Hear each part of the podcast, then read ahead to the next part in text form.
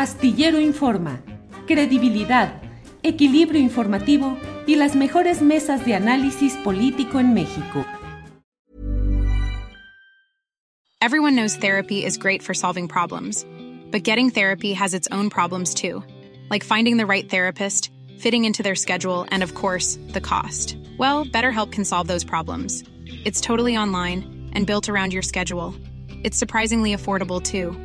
Connect with a credentialed therapist by phone, video, or online chat, all from the comfort of your home. Visit betterhelp.com to learn more and save 10% on your first month. That's BetterHelp H E L P. Hey, I'm Ryan Reynolds. At Mint Mobile, we like to do the opposite of what Big Wireless does. They charge you a lot, we charge you a little. So naturally, when they announced they'd be raising their prices due to inflation, we decided to deflate our prices due to not hating you. That's right. We're cutting the price of Mint Unlimited from $30 a month to just $15 a month. Give it a try at mintmobile.com slash switch. $45 upfront for three months plus taxes and fees. Promote for new customers for limited time. Unlimited more than 40 gigabytes per month. Slows. Full terms at mintmobile.com.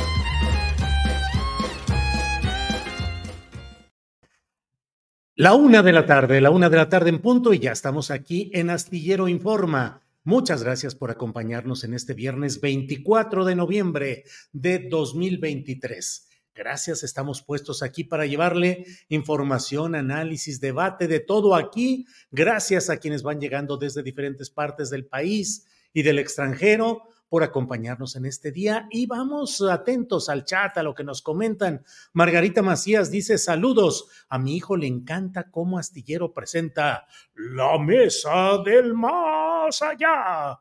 Bueno, Margarita Macías, saludos a usted y saludos a su hijo. Muchas gracias por vernos, muchas gracias por estar aquí. A todos quienes van llegando, Marilena Gómez Rojo desde La Paz, Baja California Sur, eh, José Yaca desde Arizona en Estados Unidos, desde Nuevo Laredo, Tamaulipas, José Antonio Benavides Alanís. Muchas gracias a todos. Lourdes Aguirre desde la mera Guadalajara.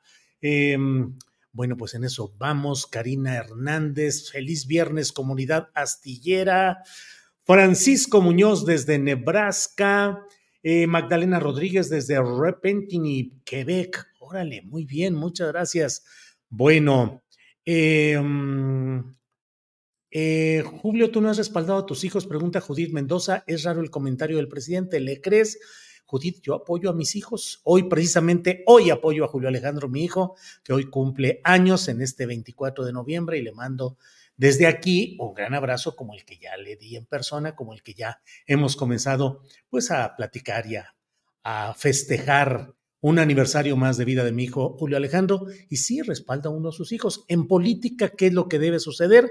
De eso voy a hablar un poco más adelante con la información del caso, lo que dijo el presidente de la República respecto a las posibilidades senatoriales de su prima y de su uno de sus hermanos.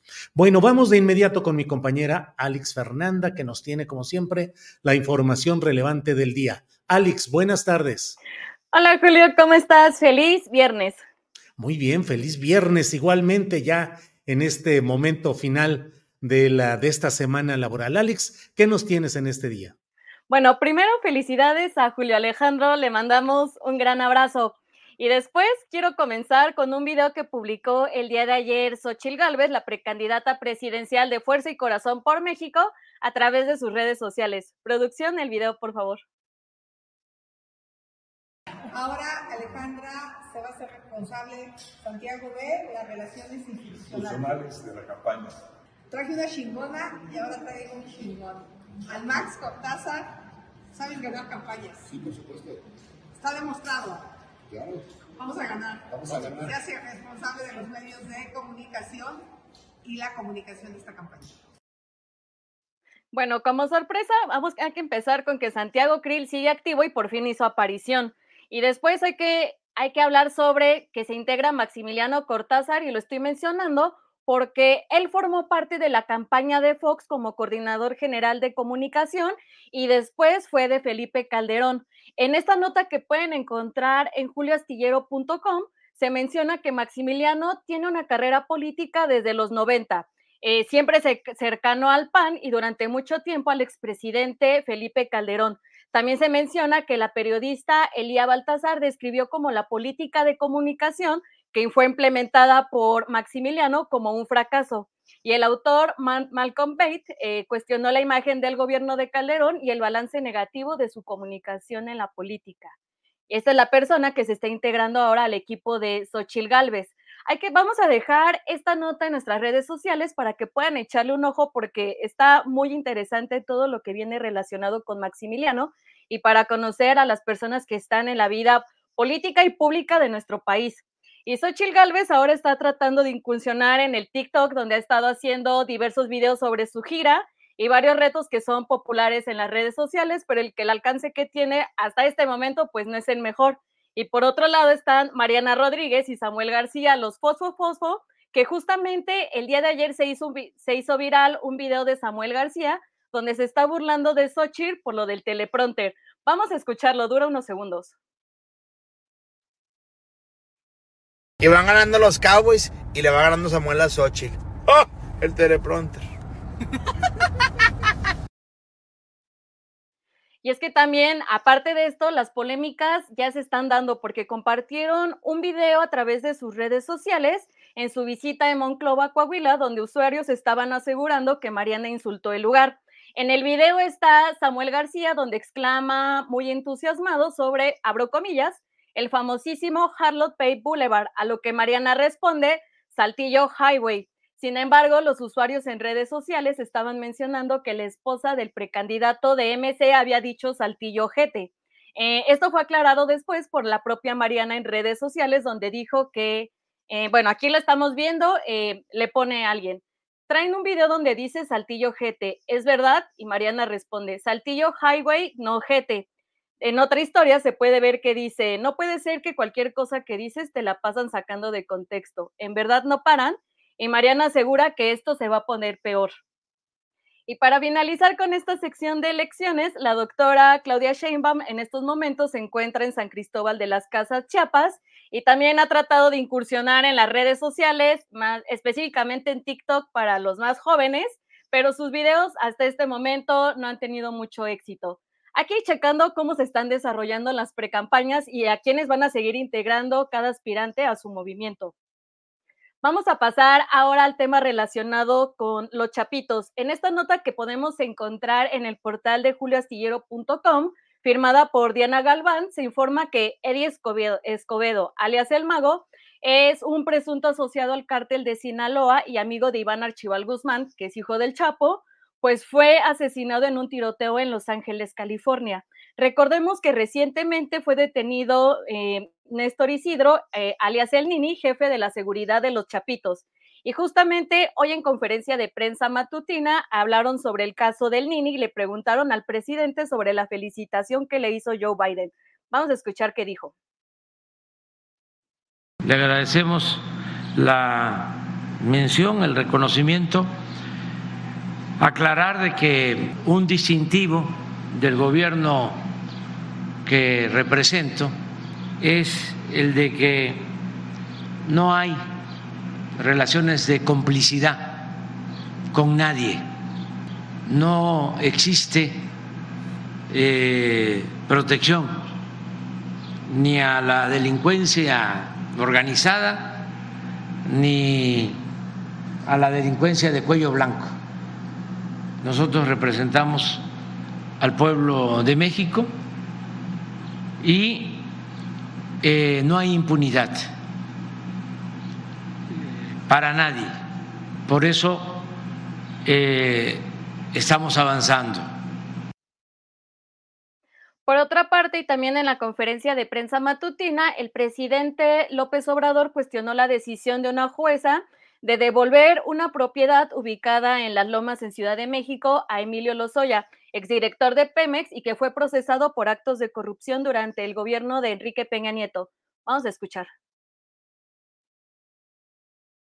La devolución de la propiedad tiene que ver con el mismo caso, pero está resuelto por un juez, no es el Poder Ejecutivo ni la Fiscalía, es una decisión de un juez, como las tenemos lamentablemente casi a diario, de jueces que deciden liberar estos bienes y cosas peores, dejar en libertad a presuntos delincuentes y siempre con argumentos, o mejor dicho, con excusas o pretextos legaloides.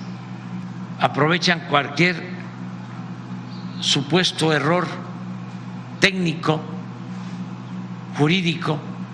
Estamos este, enfrentando diario todo esto. Por eso vamos a seguir insistiendo en la reforma al Poder Judicial. Julio, regresamos contigo, pero antes eh, hay que ver, por favor, un promocional que preparó nuestro compañero Juan Manuel Ramírez.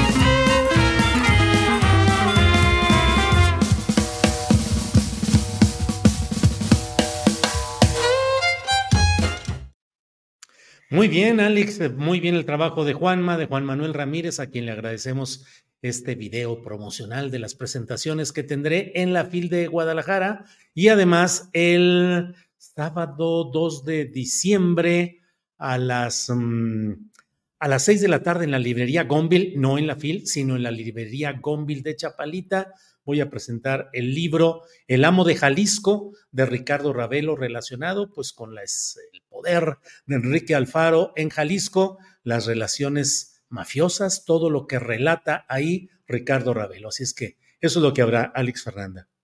Julio, qué emoción y ya saben, a todos los que están por allá en Guadalajara, Julio va a estar en la FIL y toda la información en julioastillero.com. Julio, aquí seguimos pendientes. Muchas gracias, Alex Fernanda. Bueno, pues vamos a seguir adelante. Gracias.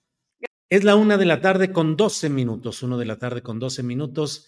Eh, mire, hay de todo. Aquí nos dice Rodrigo López Rodríguez. Don Julio, como ya no trabajo, solo vivo para los viernes del más allá. Y no sé por qué, me imagino que así será cuando uno muera. Puro desmadre en el más allá. Eh, María Dolores Martínez dice, Max Cortázar ya perdió Xochitl. Pues sí, la verdad es que ya perdió Xochitl con ese tipo de adquisiciones. Max Cortázar, quien fue baterista de Timbiriche y luego fue corista y, eh, y baterista en el equipo de Cristian Castro. Fue, tuvo su ascenso fundamentalmente con Felipe Calderón Hinojosa. Eh, y ahí fue cuando compartió algunas de las andanzas de represión periodística y de una serie de hechos contra la mm, comunicación social desde esas oficinas partidistas y gubernamentales. Eh, Sanskrit dice, Sanskrit, dice saludos desde París, Julio Astillero, siempre pendiente de Temoris, porque acá en Francia tenemos limitado el Twitter. Viva la libertad de expresión en Europa.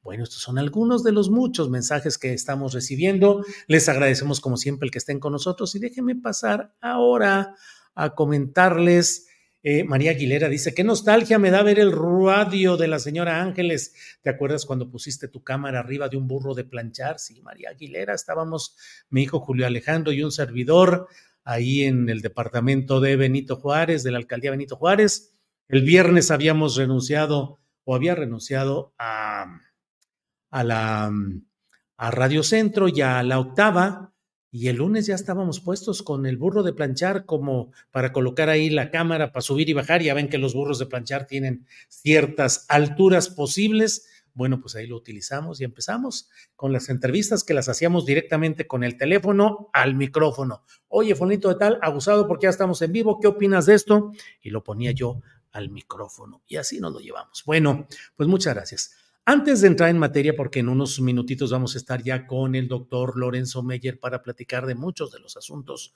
políticos que ustedes nos vayan proponiendo y las que los que vayan surgiendo, déjeme decirle, eh, dale, Itzel Ontiveros dice, Julio, no puedes decirle solo Alex o Fernanda, se escucha muy forzado cada que les dice sus dos nombres.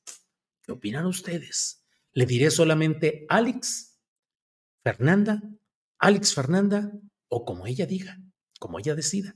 Bueno, vamos a seguir adelante. Eh, buen fin de semana, maestro Astillero, y a todos los que ven este análisis, dice Juan Carlos Alcántara. Bueno, voy a comentar con ustedes rápidamente este tema de lo que dijo el presidente de la República respecto a las aspiraciones políticas de sus familiares. Aquí está el video y el audio de lo que dijo hoy en la mañanera. Dos de sus familiares van por el Senado. Ya hay acusaciones de nepotismo. ¿Usted qué opina? ¿Respalda estas Yo, ¿de senadores míos? Familiares suyos. Ah, es que también eso hay que verlo en la ley. ¿Cuándo se da el caso de nepotismo? ¿En qué condiciones? Está establecido legalmente. Si este, hay una relación directa pues entonces sí, hay nepotismo. ¿Yo respaldo? ¿Usted respalda estas aspiraciones de su primo, de su prima y su hermano? Ah, ¿de, de mi hermano dices? No, yo no respaldo, a mi familia no. Y yo tengo el acuerdo con mis hijos, que es mi familia más cercana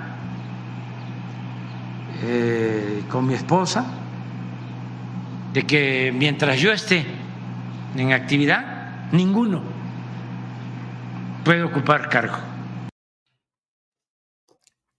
Eso es lo que ha dicho el presidente de la República ante el asomo de José Ramiro López Obrador en la campaña, en un acto de campaña o precampaña de la candidata, bueno, precandidata Claudia Sheinbaum.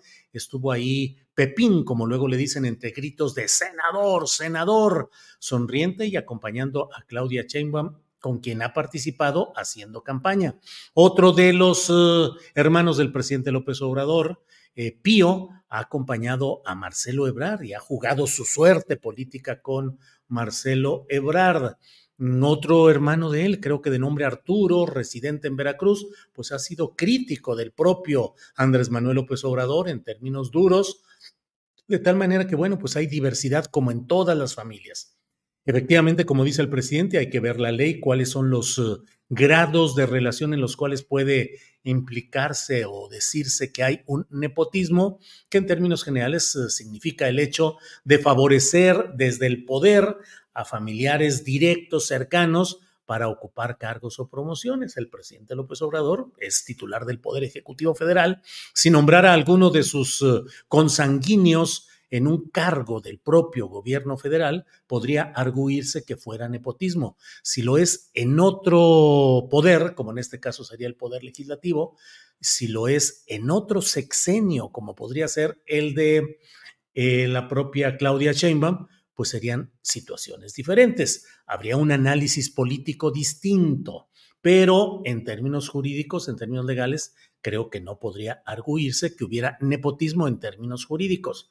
Eh, los hermanos de López Obrador han estado jugando políticamente en diferentes bandos, en diferentes opciones, eh, dentro de Morena, todos, bueno, estos de los que estamos hablando, Pepín y Pío, pero pues creo que tienen ahí, igual que la prima Manuela Obrador, que originalmente fue impulsada para ser candidata al gobierno de Chiapas mediante una serie de giras que propuso Zoé Robledo, director del Seguro Social, junto con quien es el actual presidente municipal de Tuxtla Gutiérrez, eh, Carlos Morales, y pues se frenó todo, sobre todo cuando el propio presidente de la República dijo que él no estaba de acuerdo en que su prima fuera candidata a ese gobierno de Chiapas. Yo ahí en aquella ocasión, pues no dejé de pensar, bueno, pues Manuela Obrador tiene derecho a participar eh, y no necesariamente la voz desde Palacio Nacional debería defender sus aspiraciones, pero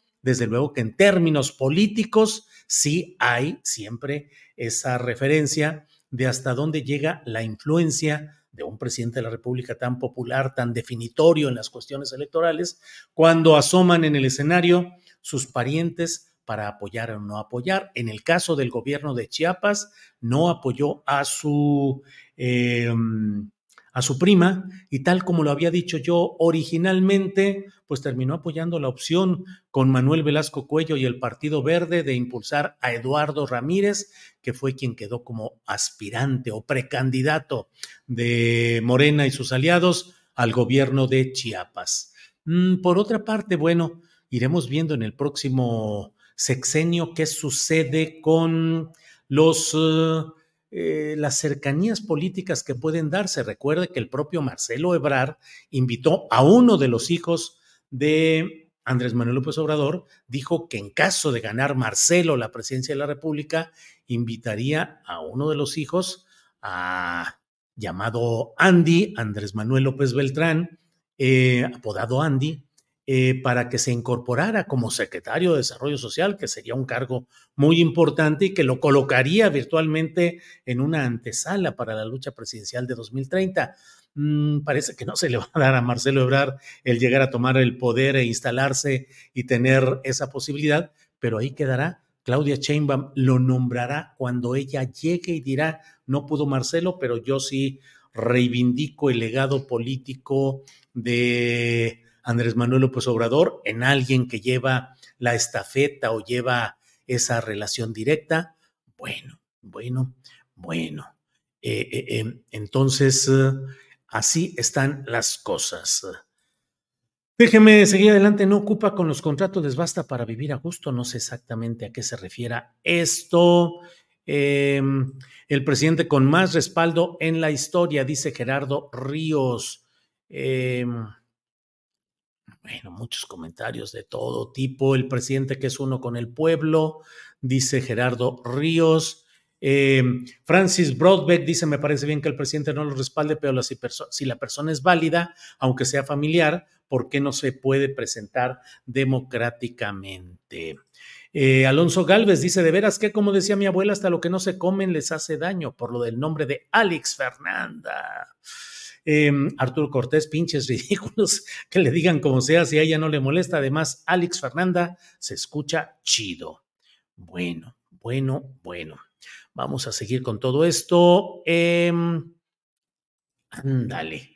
Sonsky dice, si el doctor Lorenzo Meyer pudiera recomendar 20 libros para tener una visión general de la historia de México, ¿cuáles serían? Órale, 20 libros, eso sí está, este, ya está más, más complicado hasta de tiempo. Pat MC dice, el doctor Meyer podría, por favor, hacer cursos gratuitos en línea de historia y no venderlos caros en Internet. El doctor Enrique Dussel tenía su canal y todas sus clases fueron y siguen siendo gratuitas. Y usted, ándale. Em, ándale, ándale. Gerardo Ríos, Ríos, Alex Fernanda, hermoso nombre. Mm, Miguel Ángel Rábago, bueno, ese es cotorreo. Eh, Dice Socorro Zavala, AMLO es un presidente que merece respeto por su trabajo y su historia. Eso dice Socorro Zavala. Bueno, vamos a seguir adelante. Déjeme ver qué es lo que tenemos por aquí. Mm, Francis Broadbeck dice, Julio, me conecto desde Suiza. Aquí tienes muchos seguidores. Ándale, Francis, muchas gracias. Muchas gracias por ese reporte y por ese, ese reconfortante mensaje. Mm, bueno, bueno, vamos por aquí. Es que luego llegan muchos comentarios que digo, bueno, parecieran eh, pues más deseosos. Como dice aquí Rodolfo Salas, ¿y por qué la polémica por el nombre de Alex? Creo que luego... Eh, José Guadalupe Armenta Martínez dice, Julio, ¿no crees que el PAN está haciendo todo lo posible por perder y hacerle el juego a Morena? José Guadalupe Armenta, voy a precisamente por ahí quiero empezar la plática con el doctor eh, Meyer, eh, preguntándole no exactamente si le hace el juego a Morena, pero qué tanto daño hace a un sistema democrático con los bemoles que le queramos poner el que la oposición no presente cartas viables y no presente programas interesantes y no presente una oposición verdadera. ¿Qué tanto? Entonces, bueno, eh, vamos a ver. Saludos, Julio. No me explico por qué todo lo quieren gratis y todo aprendizaje cuesta, dice Amada Loyo. Em, Socorro Zavala, Julio, estoy aprendiendo de tus formas de periodismo, ser menos visceral para no involucrarme en tus seguidores que de repente se vuelven intensos. Socorro Zavala, hay que llevárnosla tranquila. Finalmente, mire, luego, luego vienen los reacomodos, los realineamientos, viene todo lo que vemos y los que antes estaban en el nicho de los nefastos, impresentables, inaceptables, hacen alianzas, son bautizados ahora con las aguas eh, purificadoras 4T y luego ya aparecen de candidatos a diputados, a senadores y los que se quedaron peleando fueron los de en medio que se apasionaron y dijeron, claro que nunca vamos a permitir y el otro burlándose y, e insultando y diciendo cosas, luego es purificado, es converso y pasa no a la fila, no a hacer cola, no a hacer trabajo político de base, sino directito a las candidaturas y los ejemplos sobran. Pero luego, pues ya sabe que también así se enojan de todo esto y entonces ya dice uno, bueno, ¿qué, qué onda con todo esto? Alfredo Trujillo dice, lo que pasa es que no tiene a nadie el pan, ya están todos bien quemados, su mejor opción hubiera sido Vila, pero ni lo tomaron en cuenta, dice Alfredo Trujillo. Marcela Bustamante propone que le preguntemos al doctor Meyer qué opina de la situación en Argentina con mi ley. Julio, ¿tú crees que la oposición quiere seguir sin el poder del dinero y el gobierno, Israel Patiño? Pues no, todos los partidos necesitan del poder, del dinero, del gobierno, sin duda alguna. Em, quedamos menos, dice el costo de aprender, es que quedamos obligados a compartir lo aprendido, Julio, como tú lo haces. Gracias. Margarita Pérez Ortiz dice, Julio, se abrió la fil porque ya no está Raúl Padilla. No sé, Margarita Pérez Ortiz. De hecho, la FIL como tal, o sea, digamos, el equipo de, de la FIL de Guadalajara, solo me invitó a una conferencia sobre inteligencia artificial y narrativas, micronarrativas, en un espacio que se llama Tedemorfosis. Esa es la única invitación. Las demás me las han hecho compañeros que me han invitado por decisión propia ellos a que yo presente sus libros. En este caso, como sucede con Ana Lilia Pérez, que me invitó directa y personalmente, em, Paco Cruz, que lo hizo también directa y personalmente, eh, Jesús eh, Esquivel y el propio eh, Ricardo Ravelo. Son invitaciones directas de ellos, no son que, que la FIL me haya invitado como tal. Entonces, bueno. Em, no se puede confiar como buen historiador al doctor Meyer en razón de que es parcial con una causa, dice Alfredo García Sánchez. Bueno, eh, Rafael Gómez dice, Xochitl está ahorita en Miguel Hidalgo y había más gente en la cola de las tortillas. Bueno, mientras llega el doctor Meyer, déjeme ir platicando con ustedes. Eh, Déjeme ver, estoy aquí leyendo todo lo que viene por aquí. Saludos desde Ensenada, Baja California. ¿Qué pasó con el Marcelo Ebrar? ¿Se fue o se quedó como Monreal? Par de hipócritas y falsos, dice Arnaldo Pedrín. Mire, mientras llega el doctor Meyer, déjeme comentarle que resulta muy eh, los realineamientos que se dan, están dando en las diferentes campañas, particularmente en la de Xochitl Gálvez, que ha anunciado que va a tratar de que se incorpore con ella Miguel Ángel Riquelme, el gobernador de Coahuila, que es una una escisión o una variante de lo que ha sido durante mucho tiempo el grupo de los Moreira. Eh, primero Humberto Moreira, que fue el gobernador original, luego tuvieron un espacio, un lapso de unos meses con Jorge Torres como gobernador interino, para que Jorge le entregara el poder al siguiente que fue Rubén Moreira y el siguiente de la misma corriente y el mismo grupo pero con personalidad propia, incluso con ciertos jaloneos internos por que ya sabe usted que los que están en el poder no quieren permitir que haya opciones como de... Em, como de casi casgo, de transeccionalidad. Bueno, pues Riquelme medio se zafó de todo esto, pero eh, no ha habido, eh, no ha habido eh, nada eh, que cambie finalmente ese predominio del estilo priista de gobernar esto en Coahuila. Y Xochitl lo está invitando porque dice que ha entregado buenos resultados en términos de seguridad y de operación política. Y luego incorpora a Max Cortázar, que es casi, casi como invocar la derrota, casi, casi como decir, queremos que eh, toda esta serie de prácticas tradicionales en la comunicación social se repitan ahora. Cuando son varios los momentos en los que ese manejo específico no ha funcionado, el de todo ello, el de Max Cortázar, pero del lado de Claudia Sheinbaum, no, bueno, ya sabe, con Santiago Krill ahí eh,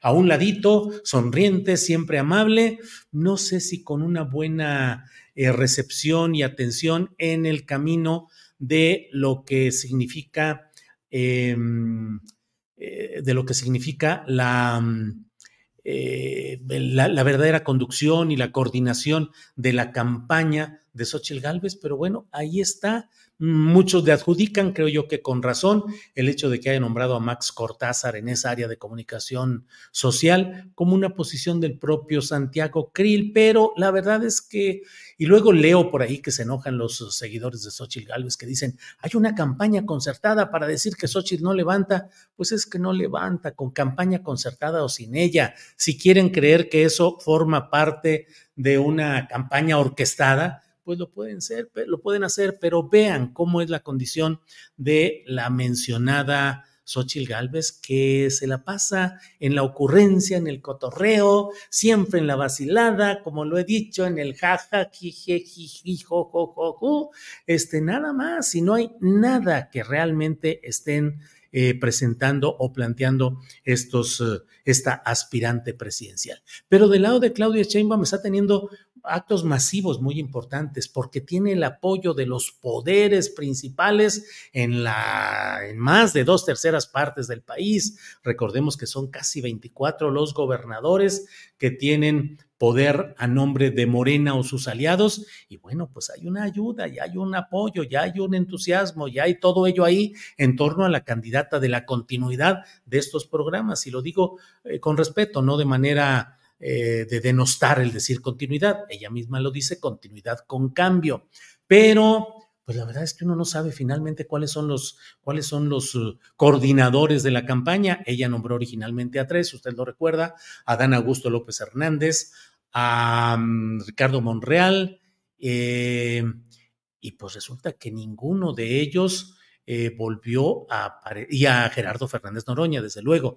Eh, y los dos primeros, pues han tenido circunstancias muy diferentes. Adán Augusto López Hernández, que originalmente había aspirado y había promovido, y su gente estaba entusiasta con la seguridad de que Adán Augusto va a ser el próximo presidente del Comité Nacional de Morena y otros decían, no, va a ser el coordinador general de Morena y le va a ayudar a Claudia a definir hacer el trabajo operativo para las candidaturas a las cámaras. Sas, manos, de las que no llegó, no se le entregó ni la coordinación de la campaña, la coordinación general, ni la presidencia del partido, que sigue en manos de Mario Delgado. Y por otra parte, pues la verdad es que Adán Augusto ha, ido de derrota en derrota, la más eh, escandalosa o clamorosa en Tabasco, donde no pudo colocar gente de su grupo, sino que perdió frente al grupo que le es internamente adverso encabezado por Javier May, que es ya el aspirante, el precandidato formal de Morena en Tabasco.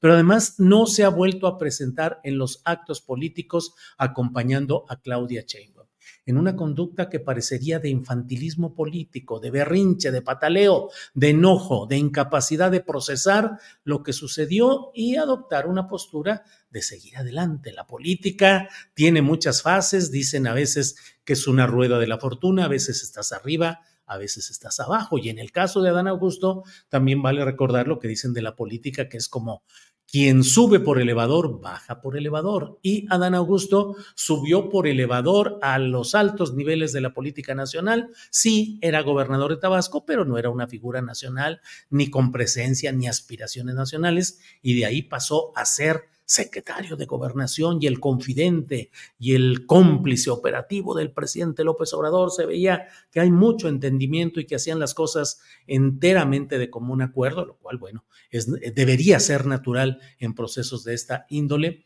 pero eh, pues subió por elevador, luego fue precandidato o uno de los aspirantes y llenó el país de espectaculares y una serie de movilizaciones que cuestan mucho dinero y no pudo seguir adelante. De tal manera que Dan Augusto, quién sabe qué tanto pueda continuar y a lo mejor va a ser uno de esos ejemplos de que quien sube en política por elevador, baja también por elevador. Y recuerden ustedes aquella frase que muy continuamente decía, la de los tiempos del Señor son perfectos, con aires religiosos, desde luego, con una invocación del Señor, refiriéndose en este caso al Señor máximo de la política nacional, pero pues esos tiempos de la política que él decía que eran perfectos no le eh, lograron em, mostrar eh, la capacidad para eh, mantenerse ahí. Luego, el propio Ricardo Monreal, que él sí está pleno y puesto y dispuesto para acudir a las reuniones, a los actos públicos, a los mítines, pues no sé si no lo invitan plenamente o no sé qué es lo que suceda, pero la verdad es que no ha podido eh, tener una presencia relevante en todo este esquema, aunque pues la verdad es que él sigue atento a lo que le interesa a él en lo personal de una manera muy marcada, que es lo relacionado con cuidar el poder familiar en Zacatecas, donde su hermano, uno de sus hermanos es gobernador del estado, otro es presidente municipal de Fresnillo, que es la segunda ciudad más importante.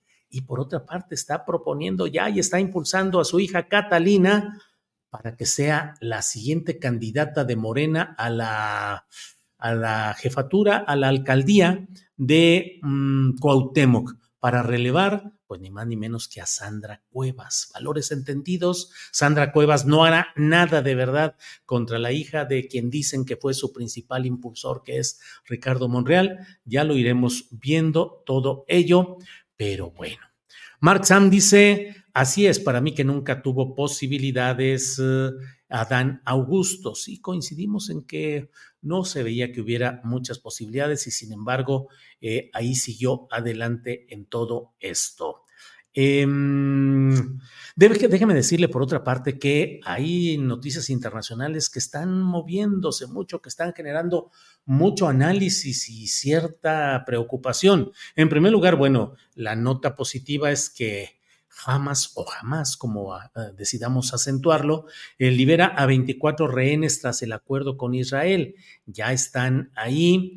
Eh, esto se ha dado ya a conocer. Las agencias informativas están reportando que el grupo palestino liberó a un grupo de 24 rehenes capturados el pasado 7 de octubre, que Egipto ha empezado a recibir a esos 24 rehenes y que, eh, por otra parte, hay también la liberación de personas eh, que son palestinos encarcelados, es que están en cárceles de Israel. Pero esto viera que se da en el marco de algo que está haciendo mucho, mucho ruido, sobre todo en España, porque el primer ministro, es decir, eh, las autoridades de España y de Bélgica han emitido comentarios propicios diciendo que podría ser, debería ser que, eh, debería ser que Palestina fuera un Estado, un Estado pleno con plenitud de derechos y esto ha sido tomado por el gobierno de Israel como una afrenta y el secretario, el ministro de Relaciones Exteriores ha emitido una, un mensaje en el cual dice que está citando a los embajadores de España y de Bélgica en Israel para que reciban una severa reprimenda porque las autoridades de su país están apoyando el terrorismo. Pedro Sánchez, el presidente de España, en esta crisis diplomática muy abierta que se está dando, eh, ha dicho que él considera la posibilidad de que España pueda reconocer por sí mismo España a Palestina como Estado, aunque lo quiera o no lo quiera el resto de la Unión Europea, que lo está explorando. Pero por lo pronto está esa situación crítica, ese momento complicado que están viviendo eh, en todo esto.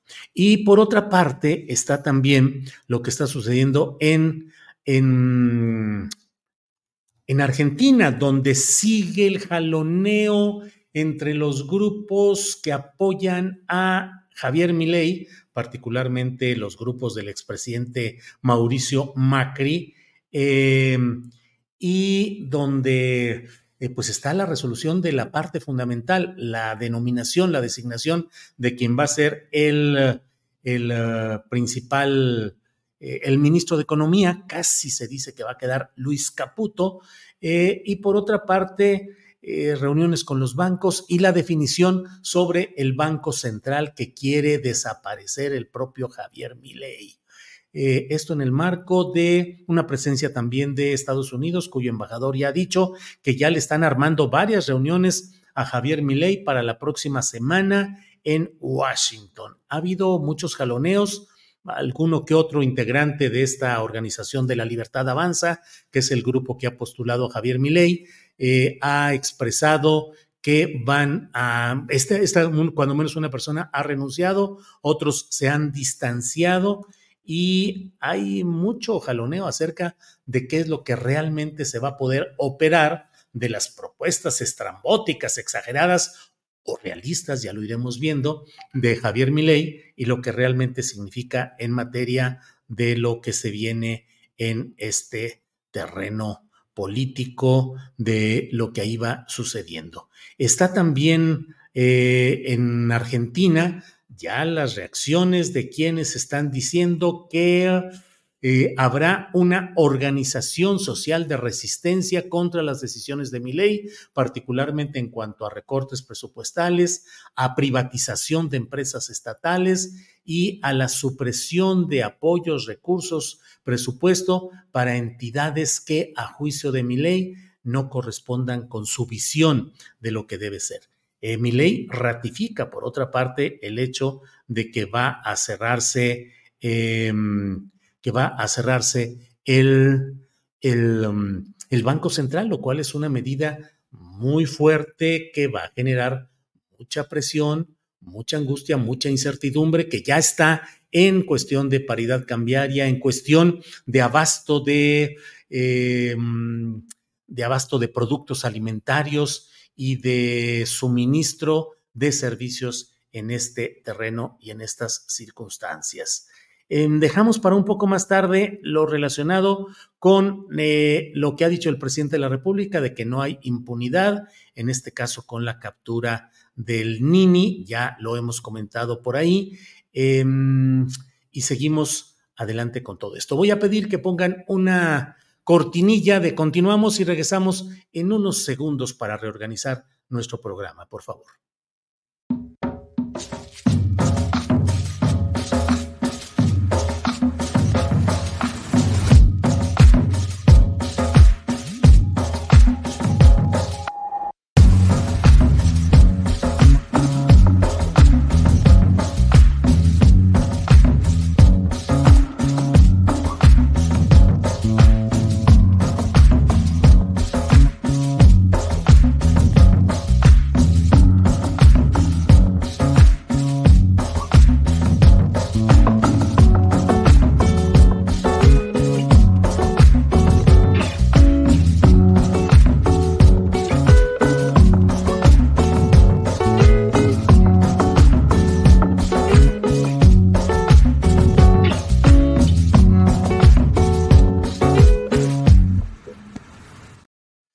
Bien, ya estamos de regreso. El doctor Lorenzo Meyer está disponible por la vía telefónica. Le saludo y le agradezco, como siempre, el que esté con nosotros. Lorenzo, buenas tardes.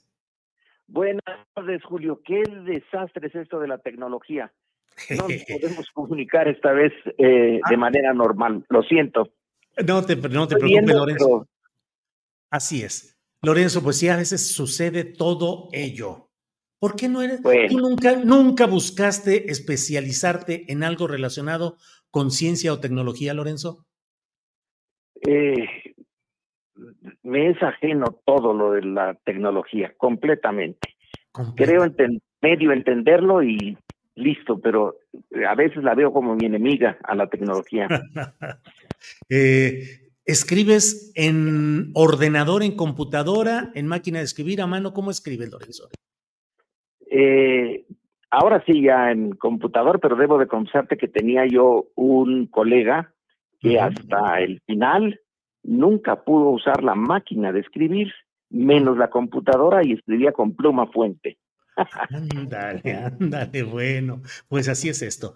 Lorenzo, eh, tenemos unos 15 minutos todavía antes de que entremos a la famosa mesa del más allá. Eh, es la buenísima.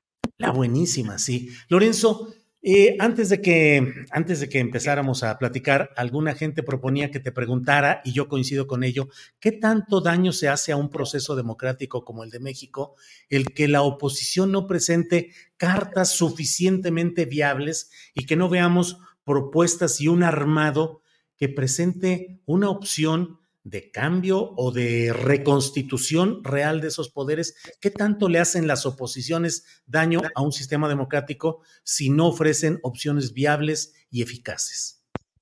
Bueno, la pregunta es muy pertinente, pero tenemos también que eh, reflexionarla en relación al entorno en el que se hace y nuestro entorno es el de una historia política muy eh, complicada, interesante, pero no democrática.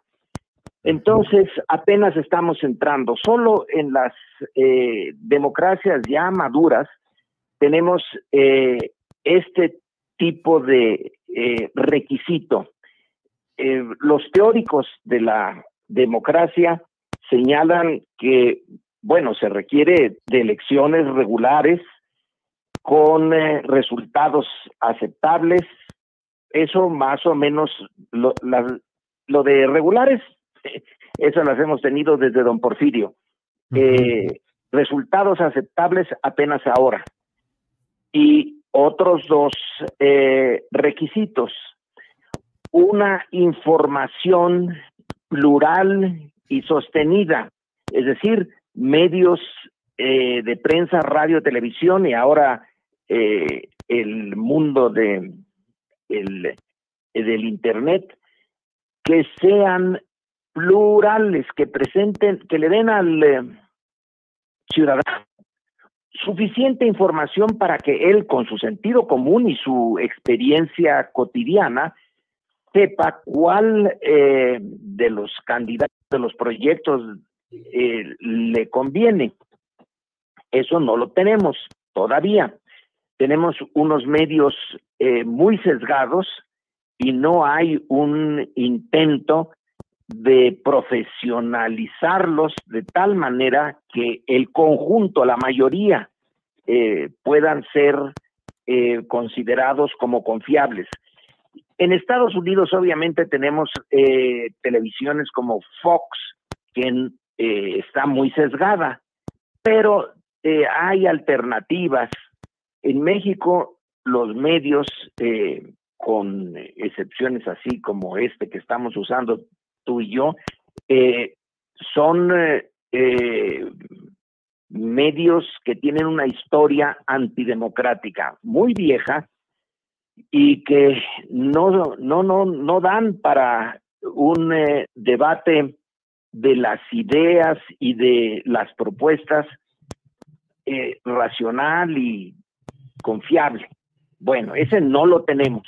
Y luego está lo que me preguntabas. Sí. Debe de haber por lo menos una opción. Si hay eh, tres o cuatro propuestas eh, unas eh, de centro, otras más o menos de derecha y otras más o menos de izquierda, mucho mejor. Es decir, las, las opciones tienen que estar allí para que el ciudadano, después de tener suficiente información, haga su, tome su decisión en función de su clase social, su edad, estatus, religión, etcétera, todas esas variables, y decida libremente por cuál de esas opciones eh, va a, votar, va a apoyar.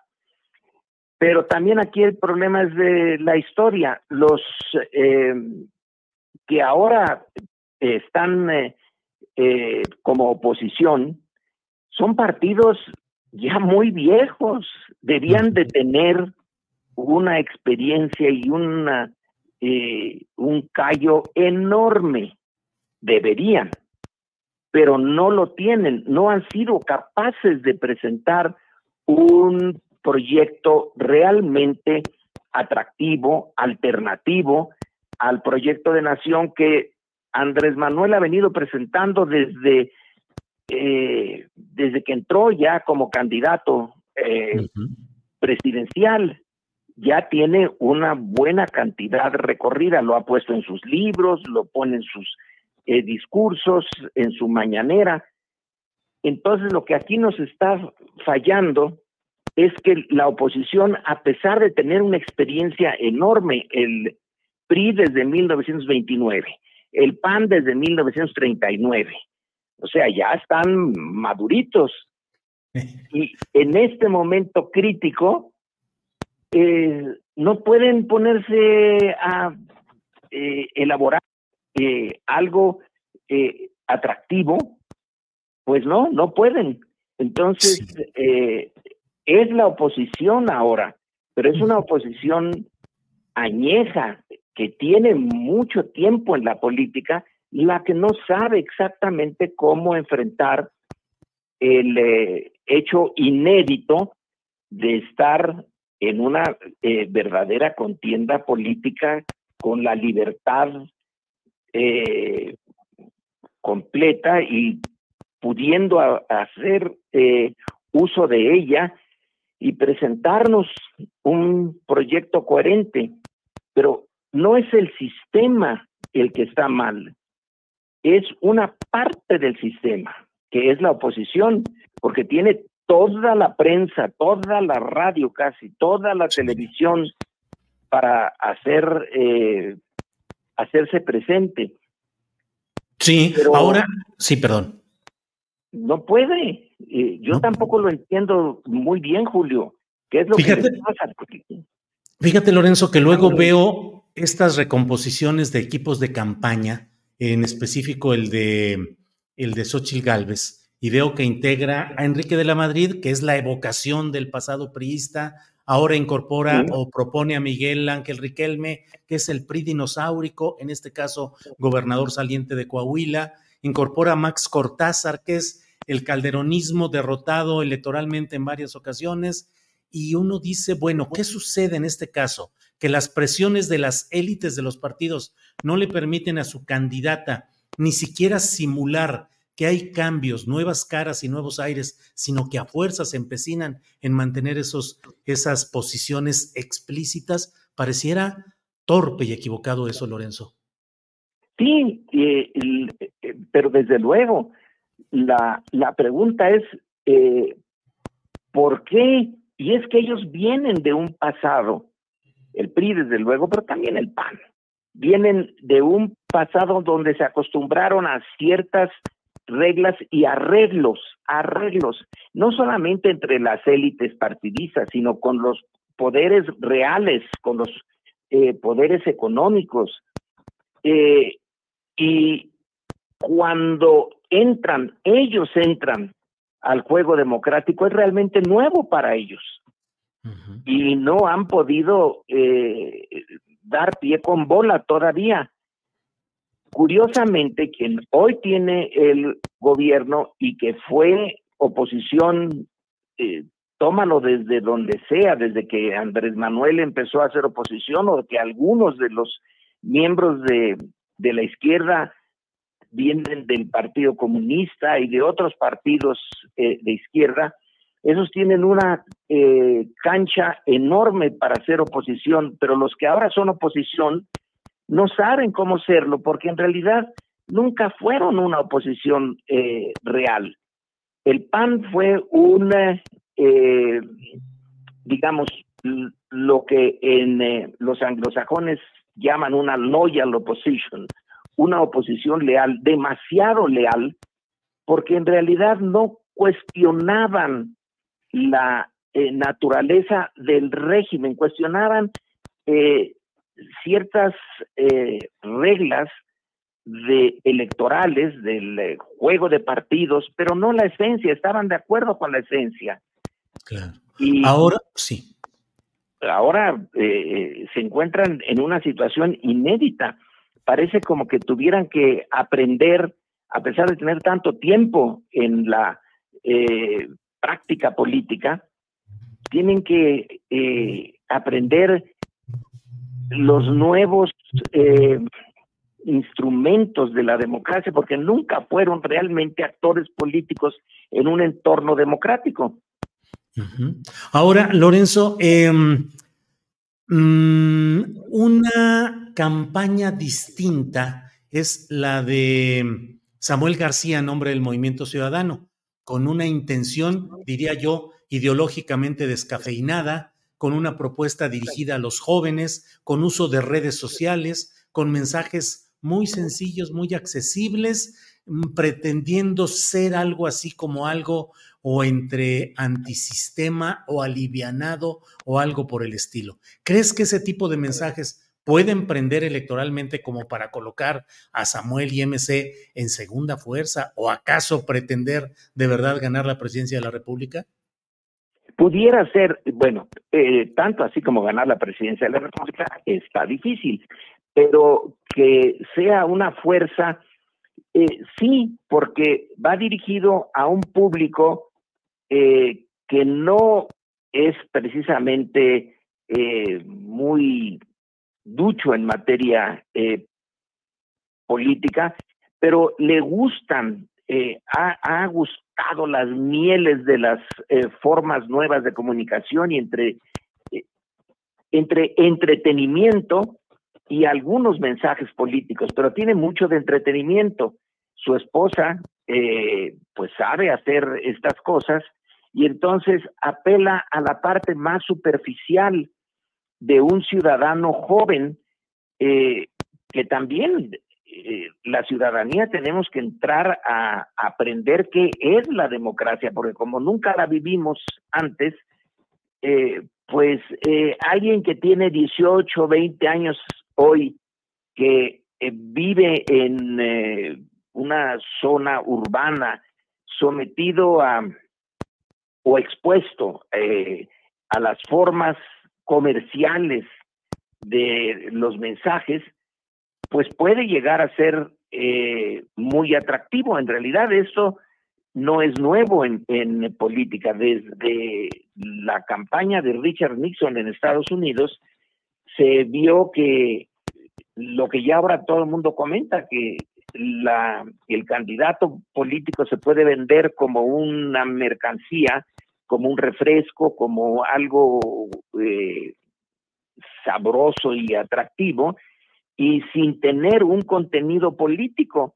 Y como no hay experiencia de eso en, nuestro país, bueno, si incluso en países con mucha experiencia política esto prende, pues sí, eh, sí es posible que la parte más superficial de los medios de comunicación pueda ser eh, muy atractiva para un público que no es, eh, no, no proviene de una eh, reflexión profunda sobre la política, que en realidad no conoce bien de política, pero sí conoce mucho de, o es materia de mercado, y entonces ya le saben cuáles son sus preferencias, cuáles son desde la música, las eh, las formas de presentarse en, eh, en los medios, en la televisión, y puede ser que apelando al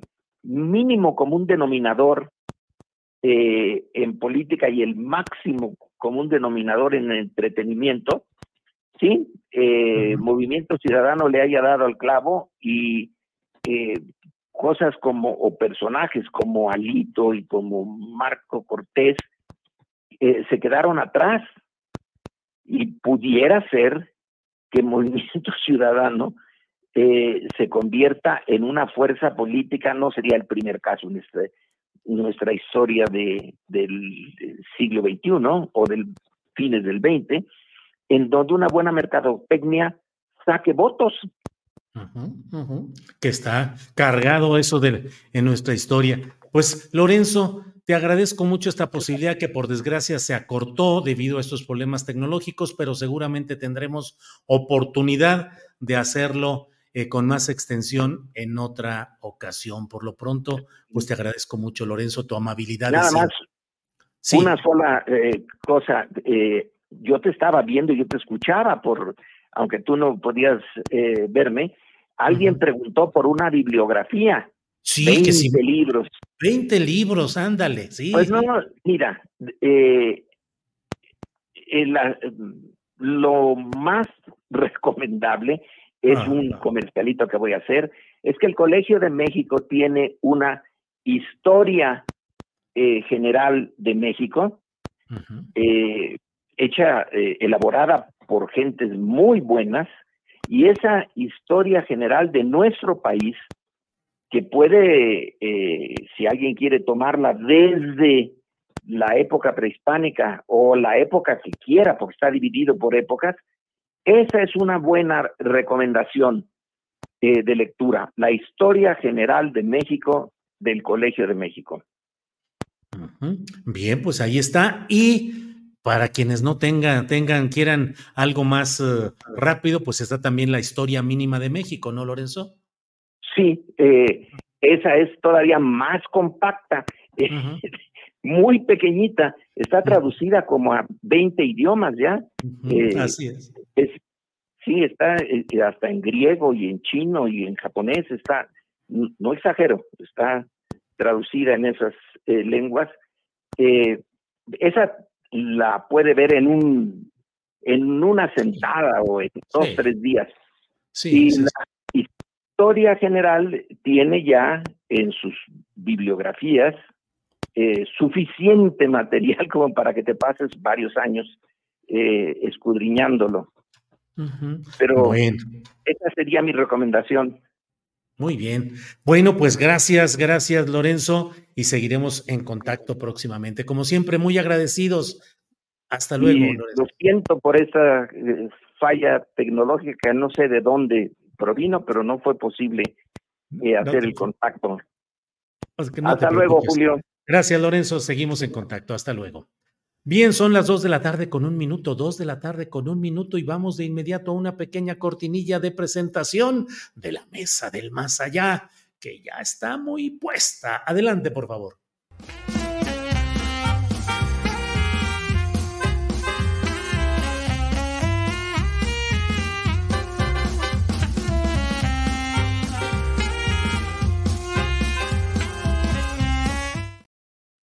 Ya. ¿Quién, quién es esa? A- aborto legal, justicia. Ana Francis, es- Ana Francis, ¿estás ahí? Hola, Aquí. Ana Francis. Hola, Julio. Mira qué bonita entrada. Muy, Sí, muy japonesa, ¿sí o no? Muy japonesa, sí. Oye, pero ¿dónde estás? ¿En una playa o qué? Fíjate que sí, estoy en el encuentro feminista latinoamericano y del Caribe, en una, en una playa salvadoreña preciosa. Y aquí no, estoy pues, sufriendo mucho. Sí, nos damos cuenta, bien. Un lugar Ana lleno de feministas y con mares mida de sufrimiento. Muy bien. Horacio Franco, buenas tardes. Hola, querido Julio. Hola, Ana Francis. Felicidades por todo lo que haces. ¿eh? Tu informe, padrísimo, padrísimo, ¿no? Bravo, bravo. Y pues mira, Poncho Gutiérrez, yo pensé que se había quitado la barra, se había hecho la cirugía el maestro Fernando Rivera Calderón, pero no, es Poncho. Es Poncho, es Poncho Gutiérrez. Es Poncho. Les diría que.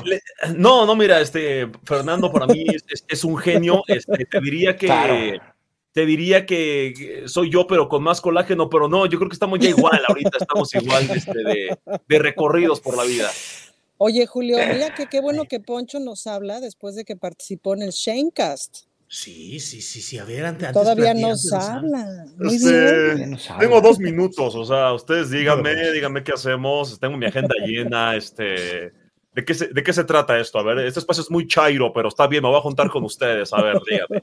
Eh, les cuento, les cuento rápido. Sí, sí, sí. Sí, a ver, platica, platica. Hubo, hubo por ahí un, un, un, Es un proyecto de la doctora Claudia Sheinbaum eh, cada vez que digo Sheinbaum le das cosor a los, a los derechairos, entonces lo voy a decir, de la doctora Claudia Sheinbaum, la que va encabezando las encuestas y que dicen que, mira, estoy como muy empanizado, ahorita me quito el filtro porque no hay como que estoy probando, pero... Y, eso de estar empanizado como que, no, y aparte no, no. es lo mío, sí, no, no, no es lo mío. Eh, la doctora está empezando un proyecto, un podcast, y y apenas están haciendo pruebas, ¿no? Están viendo qué tipo de personas invitar, influencers, deportistas, todo. Y me dijeron, oye, ¿te gustaría ser el primer invitado y hablar de fake news? Y de contenido de redes. Y yo, sí, órale, va. Y fui yo feliz. Obviamente no iba a decir que no, es una oportunidad muy grande. Y pues ya sabes, ¿no? En Twitter, ¿cuántos millones te pagaron por ir a aplaudir a la doctora? Ah, ¿dónde están tus contratos? Y bla, bla, bla. O sea, ya sabes cómo son, pero eh, es un proyecto muy interesante. Este, ojalá que pegue muy bien y ojalá que invite a todo tipo de influencers para hablar como qué va a pasar en los próximos seis años en cuestión de deporte, ¿no? Que lleve un influencer ahí que se dedica a eso, en comunicación, en política, en chismes, en música, en arte, todo estaría bueno y ojalá que, ojalá que sea un espacio muy transparente para que veamos a la persona más allá de la política. Bien, Poncho Gutiérrez. Eh, Ana Francis, ¿tú cómo pronuncias Chainbaum? Eh, ¿Te sale bien? ¿Se atora un poquito? ¿Cómo, cómo pronuncias? Sheinbaum. Impecable. Horacio, ¿cómo ves tú? ¿Cómo pronuncias? ¿También de manera impecable? Sheinbaum. Bueno, es un apellido ashkenazi judío, pues es ashkenazi alemán. Sheinbaum, Sheinbaum. Se debe pronunciar Sheinbaum, pero es Sheinbaum en español y pues así lo pronunciamos. A mí, me, a mí en Holanda me decían Horatio, o en Israel también me decían Horatio, se oye muy fuerte. Pues sí, pues es mi nombre para ellos, Horatio, pues sí, pero, pero pues aquí, digo, sería Scheinbaum, Scheinbaum, pero es Scheinbaum aquí ya se, ya se castellanizó, pues es totalmente válido, o sea, no, no vas a cambiar la fonética de un idioma por un, por un, este, digo, por, por, por, aunque sea alemán, aunque sea europeo, pues, ¿no? Alfonso, ¿a ti cómo te dicen? A mí me dicen Poncho, y eso es internacional. Es internacional, ¿eh? puede ser Poncho, Le Ponche o Le Alfonso, ¿no? Como ustedes quieran. le Ponchaire, Le Ponchaire. Le Ponchaire, exactamente. Ponchairo, Ponchairo para mis. Ponchairo. Sí, Ponchairo, pero, pero en Francia es Ponchairo, Ponchairo. Ana Francis. No, no, no, es, es. Ponchairo, Ponchairo, exactamente. Ponchairo, muy bien. Ana Francis, ¿de qué vamos a hablar hoy seriamente? Porque luego nos regañan y que se nos va el tiempo Y sí, de que cómo es posible que no aborden los temas. Así es que vamos a abordar cosas serias, Ana Francis. Por ejemplo, ¿qué te pareció la entrevista de Clara Brugada con López Dóriga? O sea, cosas serias. Pues es que pura diversión, Julio. Pura, diversión.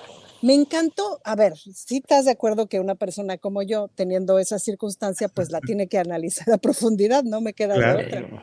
Me gustó mucho cómo en el momento que ella comienza diciendo no caigamos en las narrativas misóginas, que perdón, pero es un, digamos, estándar de comunicación que ella ha estado manejando, digamos, ¿no? Y automáticamente se la compra el brother de a mí no me va a decir misógino porque mi mamá me educó. Mi mamá me y ya de ahí y ya de ahí no hay nada que hacer, Julio, porque es así de, amigo, amigo, no te estás ayudando. Amigo, no, paz, ¿no? Una tras otra, es muy interesante. Y la, creo que mi parte favorita es cuando ella le dice con esa sonrisa tan encantadora que tiene Clara, que le dice, serénese. Sí, sí, sí, no te enojes, ¿no? Pero que me recordó el clásico que nos han dicho las mujeres toda la vida, de ya cálmate, ¿no? no, no, no, bueno, porque clarito, clarito le vi a Clara su, su ojito, su ojito pispireto, su ojito de, de cómo te explico que estás perdiendo todo, ¿no? Sí. Entonces, sí, mi, mi, mi sonrisa de bruja feminista se amplía así de, o sea, me dio mucha risa, Julio, pues pobrecito, qué manera de, no, ya hablando más en serio, está siendo muy interesante cuando los, los señoros no saben qué hacer con las mujeres poderosas. Sí saben qué hacer cuando las mujeres les sonríen, no sé qué, y entonces hacen la cabecita así para, ok, si te agrado, no sé qué. Pero cuando se hallan una mujer poderosa enfrente, les cuesta muchísimo trabajo. Pues, ¿no?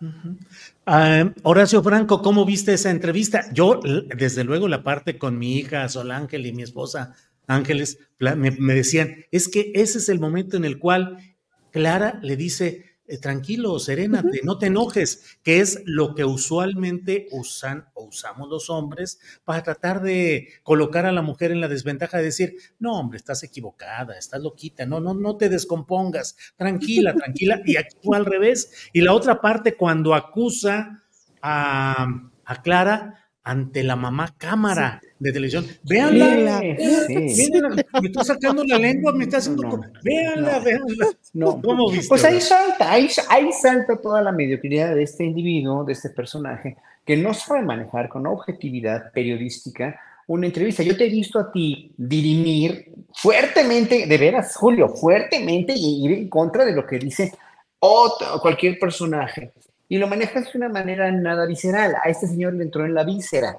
todo lo que le estaba diciendo eh, eh, eh, Clara. Pero el problema, el problema aquí es cómo, o sea, el resultado más obvio, aparte de lo, de lo que dices tú de, que nos acusó a Clara con, con el público, mírenla, mírenla, me, está, me está molestando, me está posando. Bueno, lo, lo más lo más sutil, diría yo, es cuántas veces utilizó y con qué contexto peyorativo y machista el término señora. Hijo de su madre, o sea, yo cuando lo vi con ese odio que traía, con ese odio, porque es una carga de odio, cada que dice, sí señora, no señora, uy, uy, uy, ahí fue cuando dije, ya, ahí su cerebro, su cerebro lo delató. Y lo hago así porque pues obviamente un buen periodista, un periodista consumado, que no es visceral, que va por una, con una objetividad de entrevistar a una persona de izquierda, derecha, de cualquier partido, para que exponga sus razones. En primer lugar, no le hace la primera pregunta que le hizo, que fue muy agresiva, que fue muy agresiva y que, mira, Clara como la sorteó de una manera verdaderamente fenomenal. Entonces él fue cayendo en su propia trampa. O sea, a mí lo que me encanta es cómo López Doriga cayó en su propia trampa, o sea, comió la mierda que le quería tirar a, Clara Brugada y finalmente pues salió perdiendo de todas, todas. O sea, fue, eh, fue pueril, fue mediocre, fue, fue total y absolutamente se desnudó ante la gente diciendo, pues es que no tengo, o sea, no soy un periodista objetivo, lo siento mucho, no puedo con esto, no puedo. Y bueno, además que la, la, la, el enorme colmillo político de Clara Brugada lo expuso de una manera y cuando dijo, no, serénese, bueno, ya. No, yo me divertí muchísimo. Fue la entrevista más divertida que he visto en mi vida, la verdad. Y qué fragilidad, ¿no, Julio? Pues sí. el machismo es francamente frágil. Frágil. Poncho Gutiérrez, eh, ¿qué opinas sobre este delicado y sesudo episodio de Juay misógino? Porque finalmente, así de Juay de Rito a Juay misógino. Poncho, ¿qué opinas? Juay de machito, ¿no? Mira, eh, hay, hay, un, hay un tema y yo creo que la pregunta que él quería hacer hubiera sido válida, bien planteada, ¿no? Decir, oye, eh, no ganaste la encuesta interna, ¿por qué pensarías que vas a ganar la más difícil, ¿no? Que es la, la de la ciudad? Y ella seguramente hubiera dicho, ah, mira, este, las encuestas, eh, los careos arrojan que cualquier candidato, candidata, candidate de Morena le gana a la oposición ahorita, ¿no? Cualquiera, hasta, hasta ella dijo, el último lugar en la encuesta interna de Morena tiene los números suficientes para ganarle a Tabuada. Así, creo que no dijo Tabuada, pero sí dijo al PAN o a la oposición o algo así dijo. Ahí está la respuesta, ¿no? Eh, lo hubiera hecho así, no, le dice, prácticamente le insinuó, tú estás ahí, no ganaste, solo estás porque hoy se les premia por ser mujeres o se les premia por ser del LGBT, ¿no? Que es esta narrativa que, Quizá no lo dijo como tal en, un espacio al aire, pero en Twitter lo hemos leído muchas veces y él no es el único y incluso alguien por ahí de esos impresentables que también tienen espacios en, en eh, al aire en televisión nacional, dijo que no era, no era este, cuota de género, era no, no era, no era de, no era paridad de género, era caridad de género. Así lo dijo. Eh, yo entiendo que pueda haber una inquietud muy genuina en decir por qué dentro de los procesos internos están ganando personas que iban en segundo, tercero hasta cuarto lugar. Claro que, que como proceso democrático tienes todo el derecho de preguntarlo, aunque no sea un partido con el que simpatices, pero digo, ojalá exigieran lo mismo de un, de un, un, grupo de partidos que del otro, pero más allá de esa falacia de, a ver, ¿por qué del PAN no dices nada? Vámonos a, a, pensar en el mundo ideal y utópico en el que estas personas genuinamente les preocupa el proceso interno de Morena. Tendrían todo el derecho a preguntarlo, pero de eso insinuar, tú estás ahí solo porque eres mujer, o tú ganaste solo por, eh, quedaste en, no, es más, le dijo, tú no ganaste. ¿Qué haces aquí si tú no ganaste? Clara le estaba respondiendo bien y, y, no le dijo misógino, le dijo, no caigamos en esta narrativa misógina o algo así le dijo. Sí. Sí, no y se enojó Joaquín y fue cuando dije, no hubiera pasado nada si no le hubiera calado tanto el comentario. A ver, esto de, a mí mi mamá me educó, oh, esa es la frase, ¿no? Que yo luego pongo este, en, los, en los caricaturas, en los memes. ¿Cómo voy a ser machista si vengo de una mujer, ¿no? O sea, yo no conozco a alguien machista que no venga de una mujer, Julio. Yo no conozco a un feminicida que no venga de una mujer, ni a un violador que no venga de una mujer, a menos que sean clonados en algún laboratorio o, o este, no, ni siquiera Caín ni Abel, o sea, al final ellos también vinieron una mujer. O sea, todos, todos los misóginos, todos los machistas, todos los violadores vienen de una mujer. Entonces, ¿qué tan inteligente puedes sonar diciendo, yo no soy machista porque vengo de una mujer? O sea, te exhibes, pues. Entonces se enojó y, y quedó mal. Señora, señora, miren cómo se pone, miren, miren, miren cómo se pone. Así como cuate, no te ayudes, mejor así déjalo. Y si hubiera sido él, hubiera dicho, ok, sí, sí, sí, ya, ya, ya me enojé, quedé mal, mejor me regreso al tema político y decir, no, no, no, a ver, no, independientemente, se enojó, lo tomó como una agresión. Yo no vi una agresión, pero aparte de eso, toda la manada de los tuiteros diciendo, ay, todavía ni es jefa de gobierno y miren el autoritarismo y la intolerancia. imagínate que, imagínate no puede que ser. AMLO Sí, claro. fueran Sí. así de intolerantes como dice la oposición, estarían en una mazmorra ya, o sea, con todas las tonterías que dicen. Tienen absoluta libertad, pero este, les encanta sufrir en la, en la dictadura imaginaria y en la represión ficticia y luego, si al rato quieren hablar de cierta eh, intelectual, una cierta desinformadora que también se está haciendo la víctima y que se está viendo súper mal, pues yo estoy muy dispuesto a tocar el tema. ¿eh? Eso, A muy ver, bien. a- a- r- rápidamente, Ahora un sí. paréntesis. Aquí hay Sí. alguien del, del- va- varias gentes, ¿eh? varias personas aquí en el chat que dicen Reportando desde el con chat, ellos. Sí, reportando, ¿no? Los saludo a todos con mucho afecto y mucho cariño. Véanlos, véanlos. Pero, sí, no, hay que verlos. Y los contesto yo después en YouTube, los contesto también. Pero hay una cosa que, que, que- que dicen, que por qué no decimos nada del presidente cuando dice la señora Dresser. A ver, hay una cosa que se llama sintaxis, hay una cosa que se llama circunstancia, es la circunstancialidad de una frase, de cómo se dice y en qué caso se usa, ¿no? El contexto de una frase. O sea, si el presidente dice la señora, Fra- la, la señora Dresser, o si yo digo la señora Fra- Ana Francis Moore, ¿no? O la señor, el, el señor Poncho Gutiérrez, El señor Horacio Franco. Astillero, o sea, el señor Horacio Franco, yo no me estoy refiriendo cuando me voy a referir a, a alguien con cierto tipo de sintaxis, o sea, digo el señor o el maestro o el presidente de la República o el señor Andrés Manuel López Obrador, en ese sentido. Pero cuando López Dóriga, es que entiendan, entiendan una cosa, el uso y la, la, la sintaxis, pero sobre todo la carga con la que usa la carga que tenía la palabra en ese momento, señora, era muy fuerte. Es lo mismo de lo que dijo Marcelo Porque además es que No nos vamos a dejar mangonear por esa señora. En lo Lo correcto, mismo. digamos, para si estás entrevistándola, era decirle precandidata, ¿no? Es como lo correcto, ¿no, Julio? Es como O Clara, el- o decirle Clara. Pues me gusta que decirle digan Clara, Clara. pues, ¿no? Oye, Clara, Clara, Así es. permíteme, permíteme.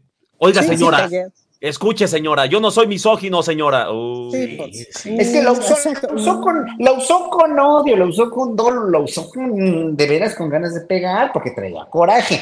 Entonces, cuando el presidente dice la señora Dreiser, no lo dice con coraje, lo dice refiriéndose a ella, porque pues finalmente está respondiendo a alguna que otra mentira que le haya dicho Denise o quien sea, y dice el señor, el señor, también decimos el señor presidente, y no es ningún insulto, ¿no? ¿O no? Ana Francis, Poncho Gutiérrez propone que hablemos sobre el tema de... Muy Denise interesante. Dresser. Sí, de Denise Dresser Dresser. y Muy lo de. Andrea Chávez. Fíjate que llegando acá al encuentro feminista, unas compañeras de Nicaragua me decían, ¿qué le pasó a Denise Dresser? Nosotras la leíamos, la estudiábamos, siempre la seguíamos, etcétera. ¿Y por qué este sexenio enloqueció? ¿Qué pasó? Explícanos, pues, ¿no? Yo les decía, mira, yo pienso que eh, pues le pasó lo que a, muchos les ha pasado, que es que perdieron el protagonismo de la opinión, el protagonismo de la voz, es decir, la razón absoluta, pues, ¿no? Y eso me parece que no lo han sabido acomodar y eso cuesta mucho trabajo. Y, y ahora estamos en un momento interesante porque justo estamos viendo también a mujeres violentar mujeres de manera muy clara, pues, ¿no? Y entonces siempre te queda esta cosa, hace rato discutían con otra compañera en un chat, de qué hacemos, pues, ¿no? ¿Qué hacemos con eso? ¿Cómo hay una compañera del Congreso de la Ciudad de México que está inventando que la fiscalía le inventó cargos por narcomenudeo y no es cierto, es decir, ella no está siendo investigada por narcomenudeo, sería absolutamente absurdo. Eh, no sé si esté siendo investigada por el cártel inmobiliario, lo cual tiene lógica porque fue la directora jurídica en la, en la administración de Christian von Roerich. Em, fíjate qué bonito pronunció Christian von Roerich. Nada más se los quiero comentar, ¿no? Pero bueno. Ahorita Este- pronuncias Sheinbaum otra vez, porque ya sé que estás presumiendo que te salen los apellidos Exacto, extranjeros. Está bien. Sheinbaum, pero si le damos más en el inglés, pero eso es Sheinbaum. En fin, em, entonces digo, uff, qué difícil, porque además Hey, I'm Ryan Reynolds. Recently, I asked Mint Mobile's legal team if big wireless companies are allowed to raise prices due to inflation. They said yes. And then when I asked if raising prices technically violates those onerous two year contracts, they said, What the f are you talking about, you insane Hollywood ass? F- So to recap, we're cutting the price of Mint Unlimited from $30 a month to just $15 a month. Give it a try at mintmobile.com slash switch. $45 upfront for three months plus taxes and fees. Promo rate for new customers for limited time. Unlimited more than 40 gigabytes per month. Slows. Full terms at mintmobile.com. Everyone knows therapy is great for solving problems, but getting therapy has its own problems too, like finding the right therapist, fitting into their schedule, and of course, the cost. Well, BetterHelp can solve those problems. It's totally online and built around your schedule. It's surprisingly affordable too. Connect with a credentialed therapist by phone, video, or online chat, all from the comfort of your home. Visit betterhelp.com to learn more and save 10% on your first month. That's BetterHelp H E L P. la compañera está embarazada, ¿no? Entonces una se sienta y dice, ¿cómo se hace esto, pues, no? ¿Cómo se, cómo, cómo se comenta, cómo se desmiente, cómo se opina, cómo se acciona sin violentar a nadie, sin violentar a las compañeras, porque no está bien violentar, ¿no? Pero cómo sí se discute y cómo se, cómo se discute, pues, ¿no? Entonces es interesante, pues, ¿no? Em, lo que dijo de Andrea no debió de haberlo dicho. Me da muchísimo gusto que se haya ganado ese, eh, eh, que se haya ganado esa denuncia, esa demanda, pues me parece muy bien que se, que se disculpe y etcétera. Y luego, pues, a ver quién le va a dar clases, quién le va a dar el curso de violencia de género. Sabe perfecto, Denise, que es la violencia de género. Lo que pasa es que la soberbia no la deja, me parece, que está en un momento en donde su opinar está cargado de mucha soberbia, lo cual es una pena, eh, pero creo que hay que decirlo. Si es eso sí es violencia política de género. Violencia de género.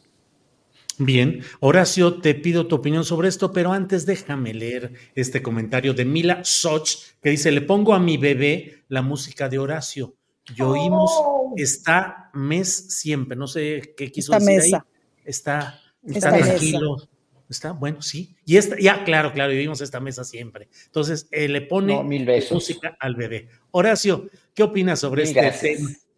Sí, Horacio. A mí, gracias Bien. y mil besos a los dos, al bebé y a ella. Bueno, ¿qué opino? Mira, yo eh, aprecio mucho, apreciaba mucho también, la admiro, sigo admirando la inteligencia de Denise, sigo la inteligencia, sigo, sigo eh, eh, admirándola como, como alguien que tiene mucho que decir, pero cuando alguien tiene mucho que decir y pierde la, la objetividad, aunque tenga mucho que decir, eh, tal vez eh, habrá que preguntarse por qué perdió la objetividad, por qué perdió la claridad mental.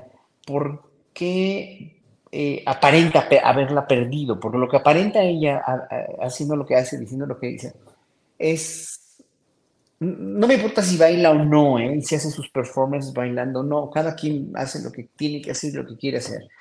Pero yo, yo, la respeto mucho, el libro, el libro del País de Uno me parece un libro verdaderamente muy bueno, pero vamos, o sea, denota inteligencia, denota sabiduría, pero en este sexenio, como bien dicen a Francis que le dijeron sus amigas allá, ¿qué le pasó? Y eso es donde, donde me me preocupa más, o sea, qué intereses o cuál es la mano que me hace la cuna, quién es el titiritero de todo lo que, lo que gente como ella, ¿no?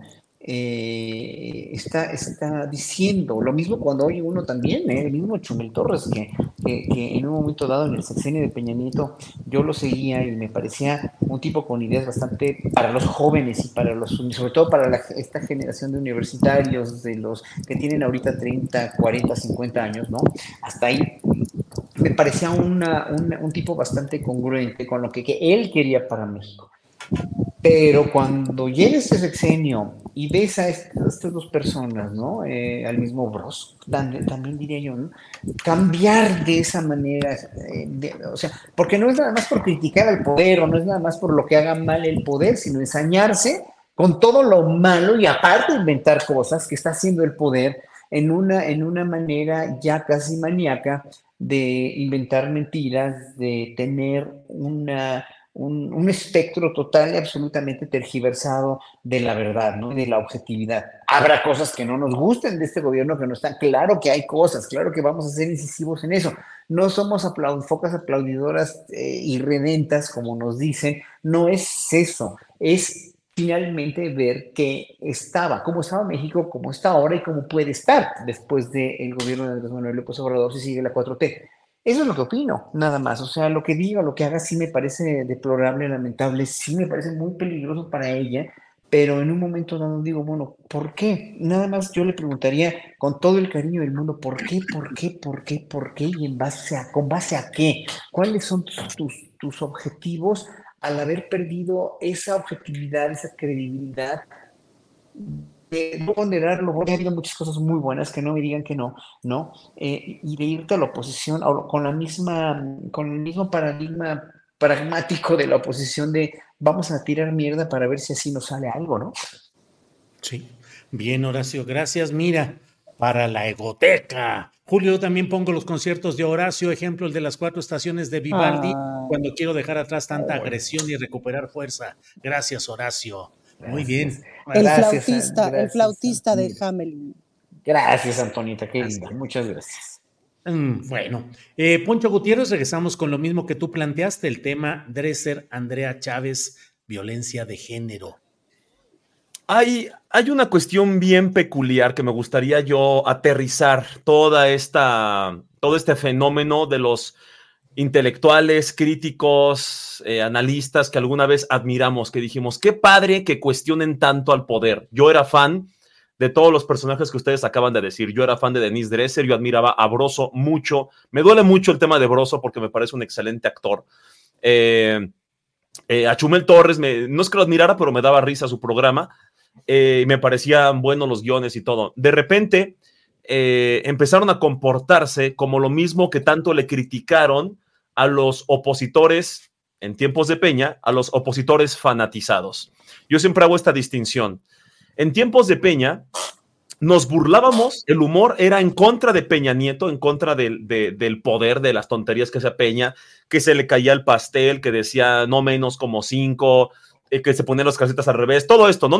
todos nos reíamos del presidente, pero no escuchábamos comentarios de eh, está destruyendo al país. O sea, los escuchábamos aquí abajo, vaya, y en YouTube y en Facebook, pero no había mesas diciendo que ya renuncie el autoritario, bla, bla, bla, por evidentes razones, eh, eh, principalmente económicas, X. también nos reíamos en el tiempo de Peña de los chairos, ¿no? Los que odiaban a niveles fanatizados, niveles con las vísceras que decían que todo era culpa de Peña Nieto, eh, los que ya más allá de una crítica válida al gobierno era un odio, ¿no? y muchos dicen que si era válido, otros que no, etcétera, pero lo que sí es real es que nos burlábamos de Peña y de los extremistas críticos odiadores de Peña. Hoy, en este sexenio, qué bueno que critican al presidente, pero si te has dado cuenta, no les gusta que ahora critiquemos a los odiadores del presidente en, turno, porque por lo general esos odiadores que antes, em, los mega odiadores de Peña estaban en YouTube, en, tiempos de Peña, vaya, eran personas no famosas, eran youtubers en Facebook, y hoy esos odiadores están en los principales medios de comunicación. Y es más irónico porque se supone que son los intelectuales, los analistas, los sobrios, los que su opinión, vaya, el monopolio de la opinión, la referencia que deberíamos tener de la opinión. Entonces, cuando los criticas, se sienten como, a ver, a ver, a, mí no me hables así. Yo no soy de esos loquitos aplaudidores fanáticos como tú. A diferencia tuya, Chairo, nopalero, asqueroso, naco, yo no insulto, pero sí lo están haciendo. Entonces, cuando les quitas esa posición de, que tu opinión es el referente de todos, se enojan. Por ahí alguien me dijo que el tema de, esta intelectual, que era un tema muy personal, que era que se sentía excluida y por lo tanto se convirtió en esta crítica en exceso de, del gobierno. Ahora, este perfil es en muchos, en muchos personajes, en muchos críticos. ¿Qué pasa con el tema de Andrea Chávez? Otra vez, igual que Dóriga. Con Dóriga pudo existir una crítica muy válida. Oye, Clara, ¿por qué tú en segundo lugar quedas? ¿Cómo crees que vas a ganar? Ok, no lo planteó así. Tampoco lo planteó así eh, Denise Dresser en la mesa de Latinus. No dijo que nos explique de dónde viene el dinero de ese avión, que nos diga por qué su familia está en esta avioneta o lo que sea. Y lo de la jirafa, no hay pruebas, pero a ver que lo desmienta. ¿No? ¿Sabes todo esto? No, no, no, ¿qué dijo? Es un tema de faldas. Y luego dice, empezó a llevar a Andrea Chávez y entonces ahora sí la esposa ya iba a las campañas. Y luego dice, eh, con la que remató fue la de, ah, y está perdiendo el tiempo paseando a la noviecita en los aviones. Y uno dice, Denise, estos comentarios en cualquier persona son condenables, pero mucho más extraños en una persona que no solo se asume feminista, prácticamente se asume la dueña del feminismo. Así es. Entonces es, Denise, o sea, perdón, esto no está bien. Y la multan con una cosa simbólica, 20 mil pesos, que no son nada para ella, una disculpa pública a, dientes que me perdone Andrea. Andrea, perdóname. Así la, hizo, ¿no? Así la hizo. Sí, estoy total y completamente arrepentida, Andrea. Así, lo, así le hizo. Pero tú tuviste la culpa, Andrea. O sea, prácticamente así fue su disculpa. Y una, un registro ahí que, a ver, no pasa nada. Pero fue el tema de, del orgullo. ¿Cómo yo que yo soy la que les tiene que decir, bola de ignorantes, qué opinar, a mí no me van a estar regañando, ¿no? Y entonces finge que no entiende por qué fue la multa y sale con, eh, es que no les gusta que critique al gobierno, por eso me censuran. Denise, tienes cinco años criticando con eso y mucho más al gobierno con absoluta libertad. Sabes perfectamente que, que la multa no es por ahí. Y luego sale con, es que odian que les cuestione de dónde salen los recursos. Es que tu crítica no, no fue eso. y finge, y finge que no entiende. Y sus amiguitos, ¿no? Los, igual de desinformadores, ay, mi solidaridad con la persecución política, con la Juliana Assange mexicana, Denise Dresser, por favor. Yo digo que se están viendo súper mal y eso le beneficia a la 4T, porque AMLO puede decir, miren, ahí está la censura, ahora ellos pueden insultar y nosotros no, o sea, no nos podemos defender. Le conviene a la 4T este tipo de, rabietas. Bien, Poncho. Pero lo que es muy impresionante es eso, Julio, como la pérdida de la, de la autoridad absoluta de lo que digo puede ser trágico, pues, ¿no? Yo no creo, la neta, se los digo con toda honestidad, no me parece que a, Denise la hayan comprado en estricto sentido, digamos, ¿no? O sea, que ese sea el problema. Y a muchos personajes como ella, me parece que la pérdida de la unicidad de la razón es lo que es lo que ha dolido mucho. Y el asunto es que me parece que en este momento no podemos agrupar eh, los liderazgos de opinión. No son unos poquitos como fueron mucho tiempo, son un montón. Está muchísimo más repartido en un montón de voces de, y además no en los medios principales, pues, ¿no? Entonces, pues eso duele. Oye, Ana Francis, Pasemos a otro terreno, al del amor, pues. el, de, el, de, el de la entrega de uno a otro. El Ay, de todo ese me gusta. Sí, claro. Porque Bueno, dime. ¿Por qué? ¿Por qué? A ver, di No, porque iba yo a hablar de mi Sandra Cuevas. Pues sí, de eso, de pues eso, sí. digo, que, que el amor triunfe en la política. Y Adrián Sí. Rubalcaba también diciendo, vamos a votar eh, a favor de la ratificación de Ernestina Godoy, pero por la traición, es decir, no por otro sino por la traición. Pero qué, opinas, bonito pues? que lo digan, porque les vale pito lo que están votando, es decir, les vale tres kilos de maciza, pues, ¿no? Ahora, mira, este. Nada, de pronto te, cuentas con estas cosas de, oye, diputado, ya tienes que aprobar esto, porque no sé qué, no es que, sí, bueno, pero ¿qué me vas a aprobar tú a cambio? ¿Cómo que qué te voy a aprobar yo a cambio, güey? No, tienes que aprobar eso porque es lo que está correcto. Pero a ver, ¿qué quieres que te apruebe yo a cambio? ¿No? Bueno, sí, esto, ok, esto no tiene broncas, vas. Pero además es que yo no lo tengo atorado, lo tiene atorado aquel, bueno, voy con aquel, ¿no? En fin, bueno, otro día les cuento Política, mis... política. No, eso no es política, eso es mierda. Eso Ojalá fuera política, pero eso es mierda. Pero hablando de mi Sandra Cuevas, que nunca me decepciona, es muy interesante, y ahí sí, otra vez la lectura de género, es muy interesante cómo este personaje está jugando con las reglas con las que fue puesto ahí. Es decir, ella está puesta por el PRIAN, cualquiera, o sea, esta despepitada que dio, que todo el mundo agarramos nuestras palomitas y así, ¿no? Nos pusimos a ver y a tomar nota de todo el despepitado que hizo. Eh, y es muy interesante toda la narrativa que ella hace de los hechos, de cómo funciona este, de así patriarcado político de manual, machismo político de manual.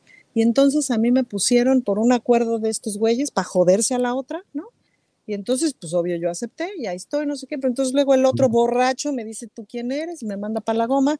Y luego llega el otro que es más machín y dice, estos pendejos no saben, estoy parafraseando a, a- ¿cómo se llama?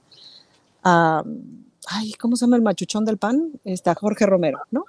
Estos pendejos no te saben tratar, yo sí sé cuál es el valor político del tuyo, no sé qué, y ya hubo acuerdo, pero luego el acuerdo se rompió, claro, porque si es un machín, ¿qué crees que va a pasar? Va a romper el acuerdo porque eres una mujer, en fin, este, etcétera, etcétera, y luego estos otros machuchones me hicieron de chivo los tamales y le hicieron de chivo, y además, si me permiten, la desgraciadez de género, la razón que catapulta a Sandra Cuevas a hacerlo, a hacerse tan pública es también, pues, eh, que le afecta, eh, le afecta mucho o es también un acto de lealtad para con, para con, se me están yendo los nombres, para con el alcalde. Adrián este, Rubalcaba. Para con Adrián Adrián, Rubalcaba. Sí, Adrián sí. Rubalcaba, Que es- pues, ¿no? Me pregunto si también salió a defender a su machote. Ay, me lo pregunto, no lo sé, pues, ¿no? Em, pero lo que es muy interesante es que les pegó seco, Julio. Porque si es así de órale, güeyes, quieren poner, o sea, quieren, quieren poner de florero a una mujer con sus reglas, pues ahí les va, que esta señora no es florero. Pues esta señora es canija, pues, ¿no? Y vaya que se defendió y se está defendiendo con esas reglas del juego. Claro, si no te fijas en el detalle de, hermana, ¿y por qué aceptaste toda esa serie de porquerías? ¿Y por qué creíste que no te iban a responder con una porquería? Pero bueno, en ese detalle no nos vamos a fijar porque ahorita mi Sandrita Cuevas, vaya que despepitó. Vaya que despepitó. Horacio Franco, ¿cómo viste ese episodio de Sandra Cuevas relatando toda esa historia de eh, traiciones, de engaños, de ofertas, de todo lo que estuvo relatando de esas relaciones políticas innombrables, Horacio Franco?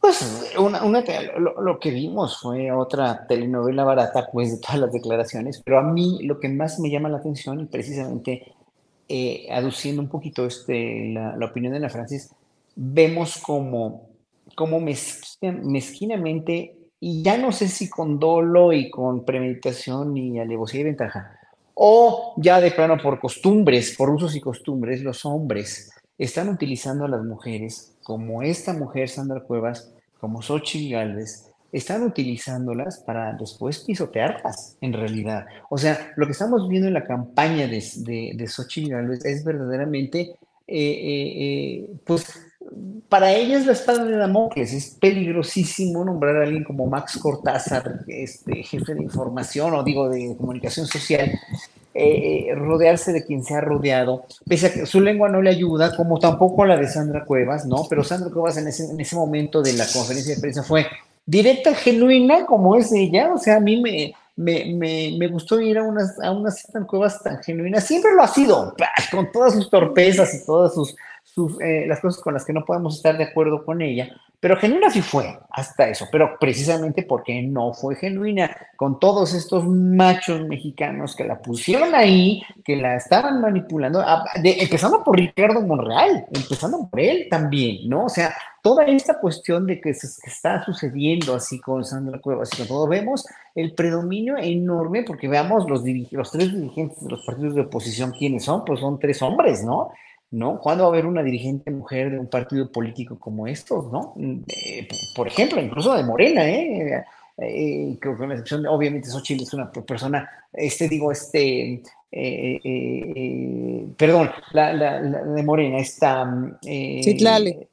Citlali Hernández es una persona de primera, pero pues alguien como Citlali podría dirigir ese partido también, ¿no? Morena. Pero bueno, independientemente de eso, ¿no? De, de lo del género, sí me salta mucho, me salta mucho que Xochitl Galvez también sea un producto del dirimir entre hombres realmente de Claudio X González y de los tres patrones, más bien el patrón es Claudio y los otros tres peones de Claudio X González, de, de, poner a, a, Galvez a, presidir una, una campaña para la cual ella pues no es capaz y parecería que fuera todo precisamente predestinado a que la oposición perdiera y que lo único que les interesa es ganar escaños en las cámaras para poder manipular un poco más y tener un poco más la inmunidad que tienen como diputados y senadores, porque eso no, eso no, acuérdense que también hay mucha gente ahí que trae muchas movidas chuecas y muchas investigaciones, o podría tenerlas, ¿no? Y tiene mucha culpa,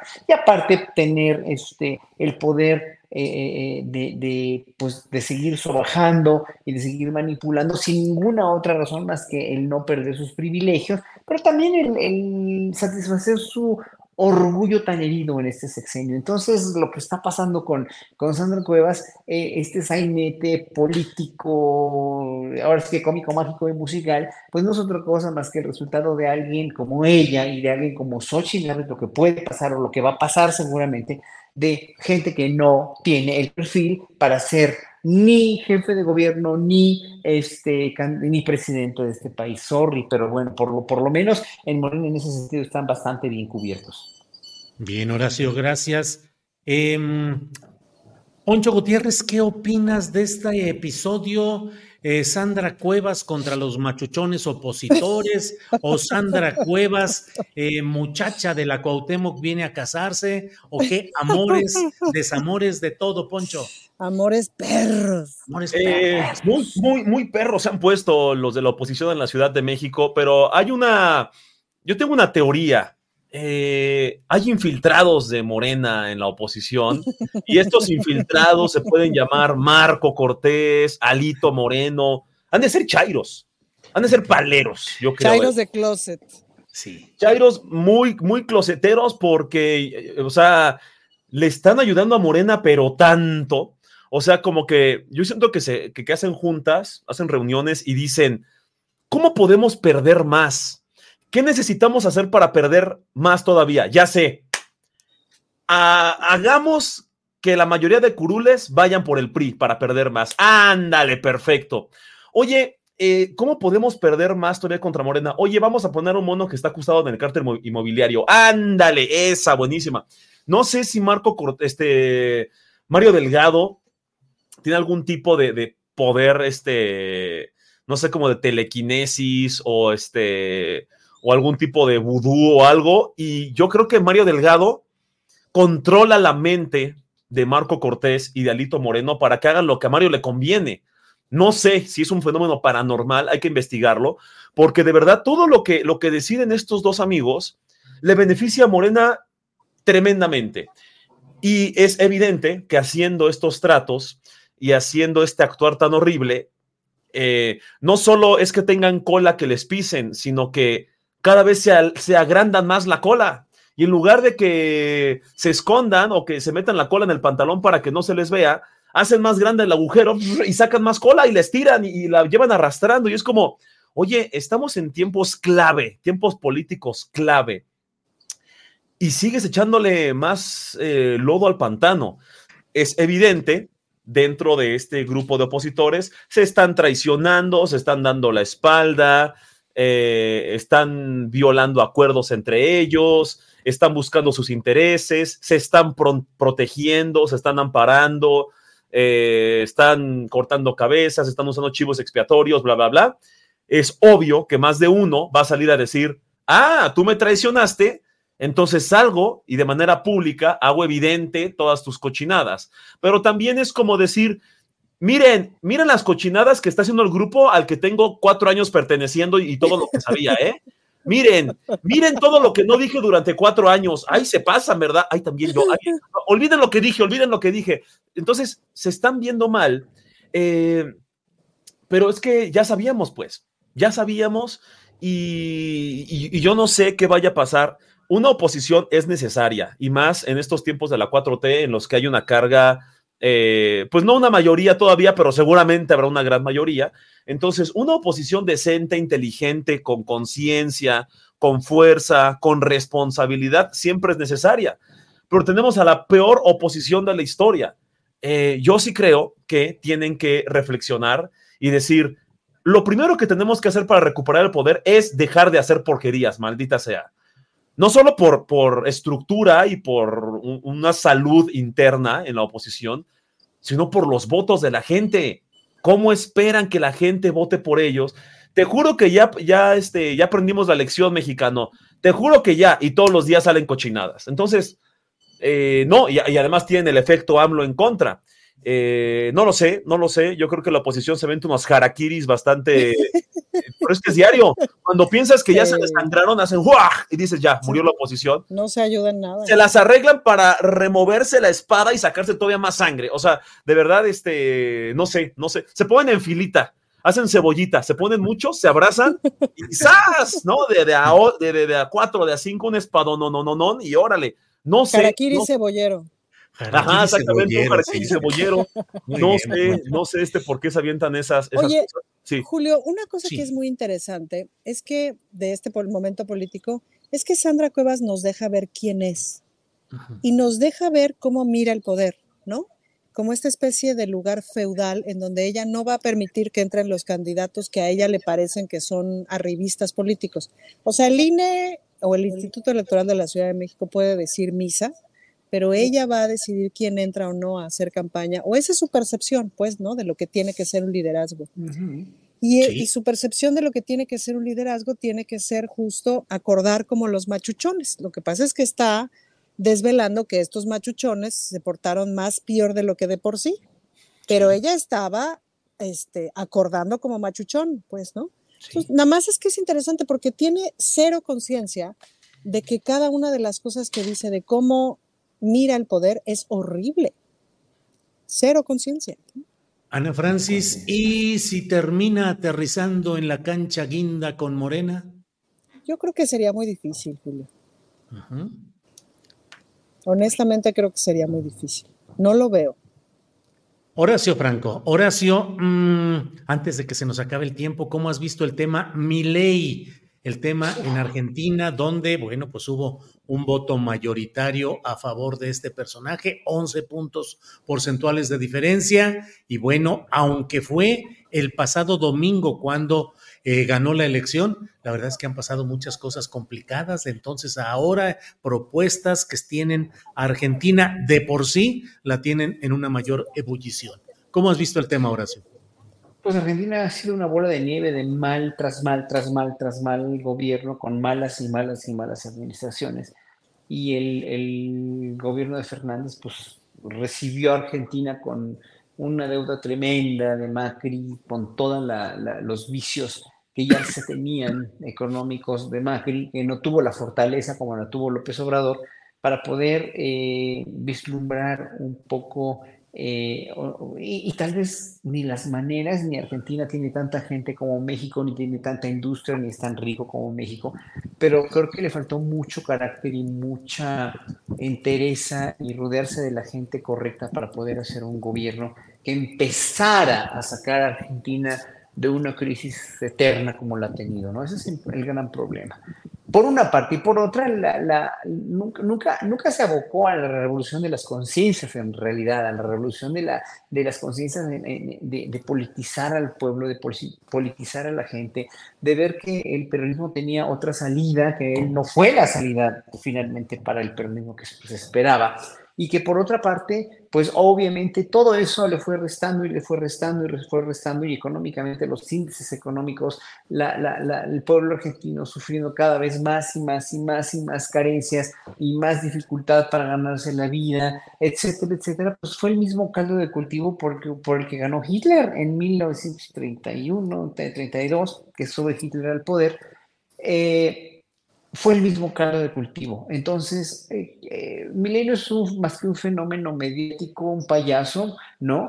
Eh, en realidad, visto desde la perspectiva histórica, Hitler también lo, lo fue, pero no de, esta, no de esta dimensión tan mediocre como Hitler, ¿no? digo, más bien mucho más mediocre de lo que fue Hitler finalmente, ¿no? Pero, pero, o sea, Hitler pudo reconstruir Alemania dentro de una, de una, este, en una después de la crisis económica de los, de los principios de los 30, la pudo reconstruir después de la República de Weimar. Y entonces ahí, fue, ahí es donde dices, ley por favor, un payaso de esa magnitud, de esa dimensión donde no tiene ni idea de lo que está diciendo a veces, ¿no? Cuando insulta, cuando grita, cuando desprende papelitos para decir los ministerios que van a desaparecer aparte del Banco Central, etcétera, etcétera. Un tipo que no es capaz o que no ha tenido capacidad política eh, eh, para nada nunca, ¿no? Seguramente no lo va a hacer, no lo va a lograr, a menos que se, reúna de gente verdaderamente brillantísima y él sea un títere de, de quienes, otra vez de los mismos, de siempre, de los grandes potentados, de los grandes industriales, de los señores del dinero, donde finalmente la economía de Argentina va a quedar otra vez prendida con Argentina, pero un poco mejor, que es lo que mejor se podría esperar de un gobierno así, pero, pero pues eh, se, ve muy mal. Yo, yo, siento la perspectiva para Argentina, la siento sombría y negra, porque como este señor es tan egocentrista, tan ególatra, no creo que se deje aconsejar por nadie, o si se va a dejar aconsejar, pues va a ser por ahora que tiene sus citas en Estados Unidos y luego en Israel.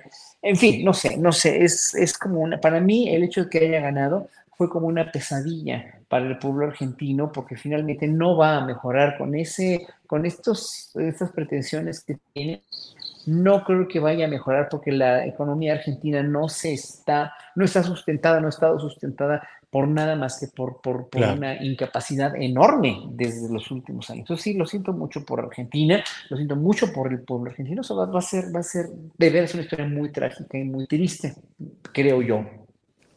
Eh, Ana Francis llega a la sección que más te gusta, el acercamiento al final de este programa. Para cortarlo.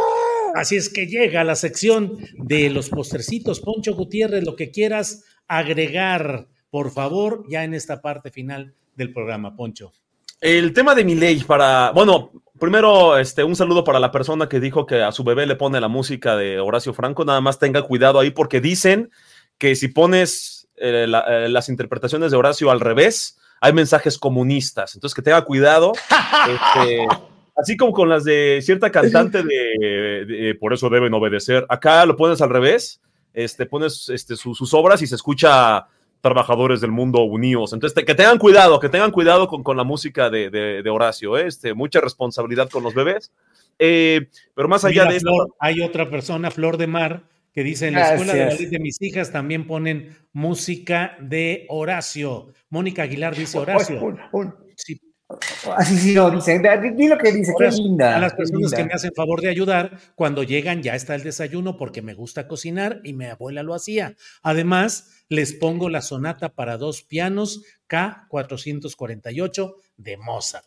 Cálmate. Esa, es una, esa, sonata es una maravilla, es una, sonata, es una maravilla y otras de dos pianos. Una de Fa mayor, búscala, búsquenla porque es una maravilla. oye, oye, y otra, y otra para ti, Ana Francis. Nayeli Álvarez dice que te vio ahí en original, te saludó, que tiene dos hijas que son artistas y que te va a apoyar toda su vida. Te manda mil besos. Muchas gracias, muchas gracias. Bueno, pues antes hablan aquí. Poncho Gutiérrez, adelante, por favor. Después de, después de esta advertencia de, de, de esta propaganda subliminal de Horacio Franco con sus obras artísticas.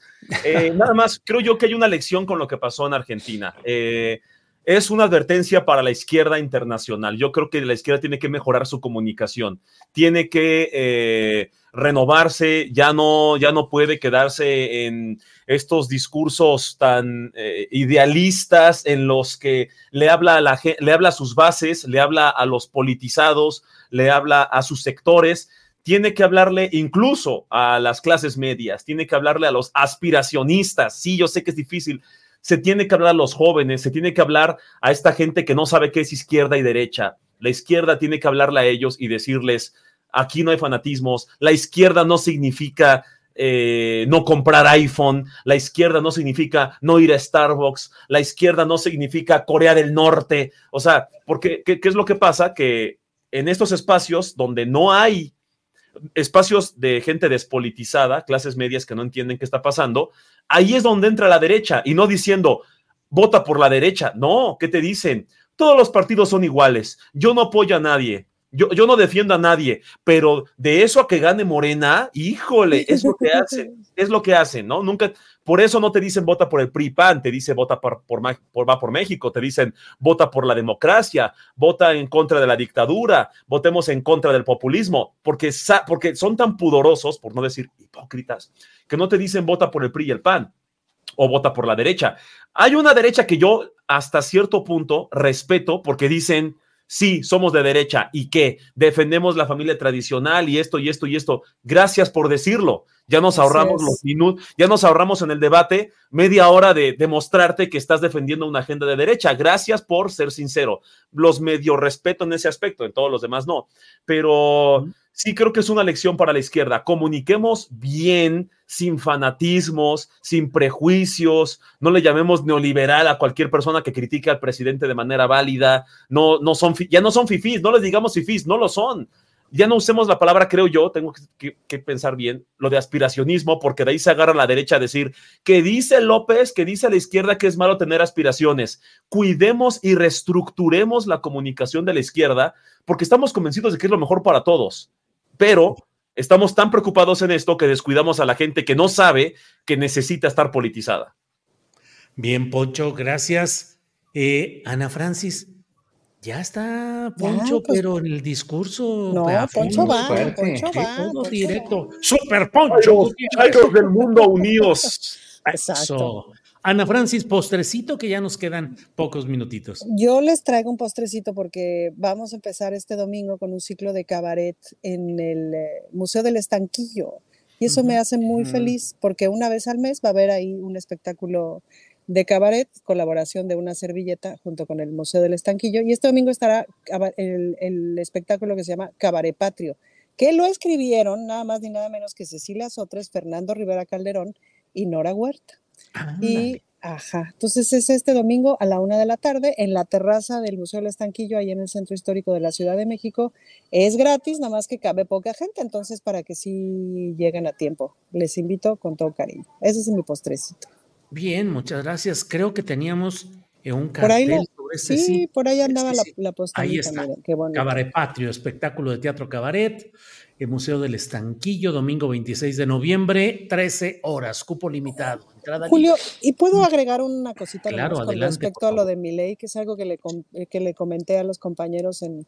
Me tocó conducir el evento del lanzamiento de, de la pre-campaña de, de Clara y yo les decía, este, pues tenemos que reflexionar sobre lo de Argentina. Es un llamado de atención para todo el mundo. Uno, economía, ¿no? Es decir, si la economía no está bien, es muy difícil que la gente te crea nada. Si, si es tan esquizofrénico este asunto de la mañana la, la leche me cuesta 15 y en la tarde 18, ¿cómo le hago? Em, y dos, que es muy importante, em, que el cuando el fascismo genera base social, híjole, ahí es donde tenemos que francamente preocuparnos. ¿Y por qué genera este, base social?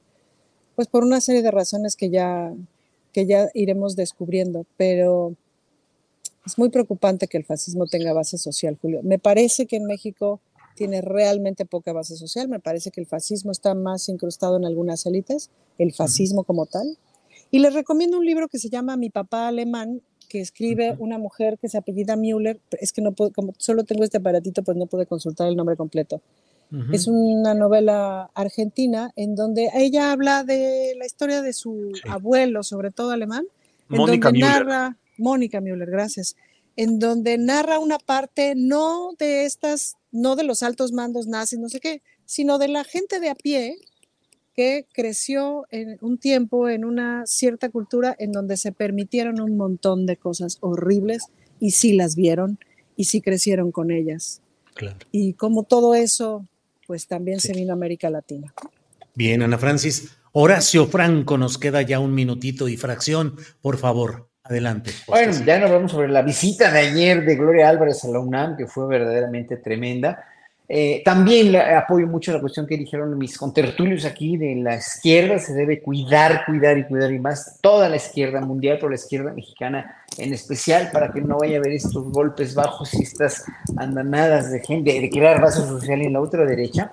Y lo último que quisiera comentar es que en Estados Unidos se está poniendo veto y censura a actores como la gran Susan Sarandon, a quien mucho admiramos por tantas maravillas que ha hecho artísticamente hablando, porque se han manifestado en pro de Palestina. Y eso ya en verdad no se vale. ¿eh? O sea, están limitando la libertad de expresión de líderes artísticos estadounidenses y bueno, de cualquier parte del mundo, y eso en verdad sí es muy mezquino y ya está rayando todo esto en una locura, peor de las que vivimos, las que se pueden vivir en Argentina o de esta señora Gloria Álvarez aquí en la UNAM, o lo que sea, no importa, pero en, en Palestina se mueren no sé cuántos niños diarios, están asesinando a cuántos, ya pese a la tregua que se va a venir y todo, es, es, es un horror de veras de no libertad de expresión, pues lo que se acaba de anunciar también de los gobiernos, ¿no? De, de que, que, que, que, que llamaron ahí a declarar, digo, a, a, comparecer a los gobiernos de Bélgica y de España porque pues se manifestaron, ¿no? En pro de una Palestina, de un Estado palestino.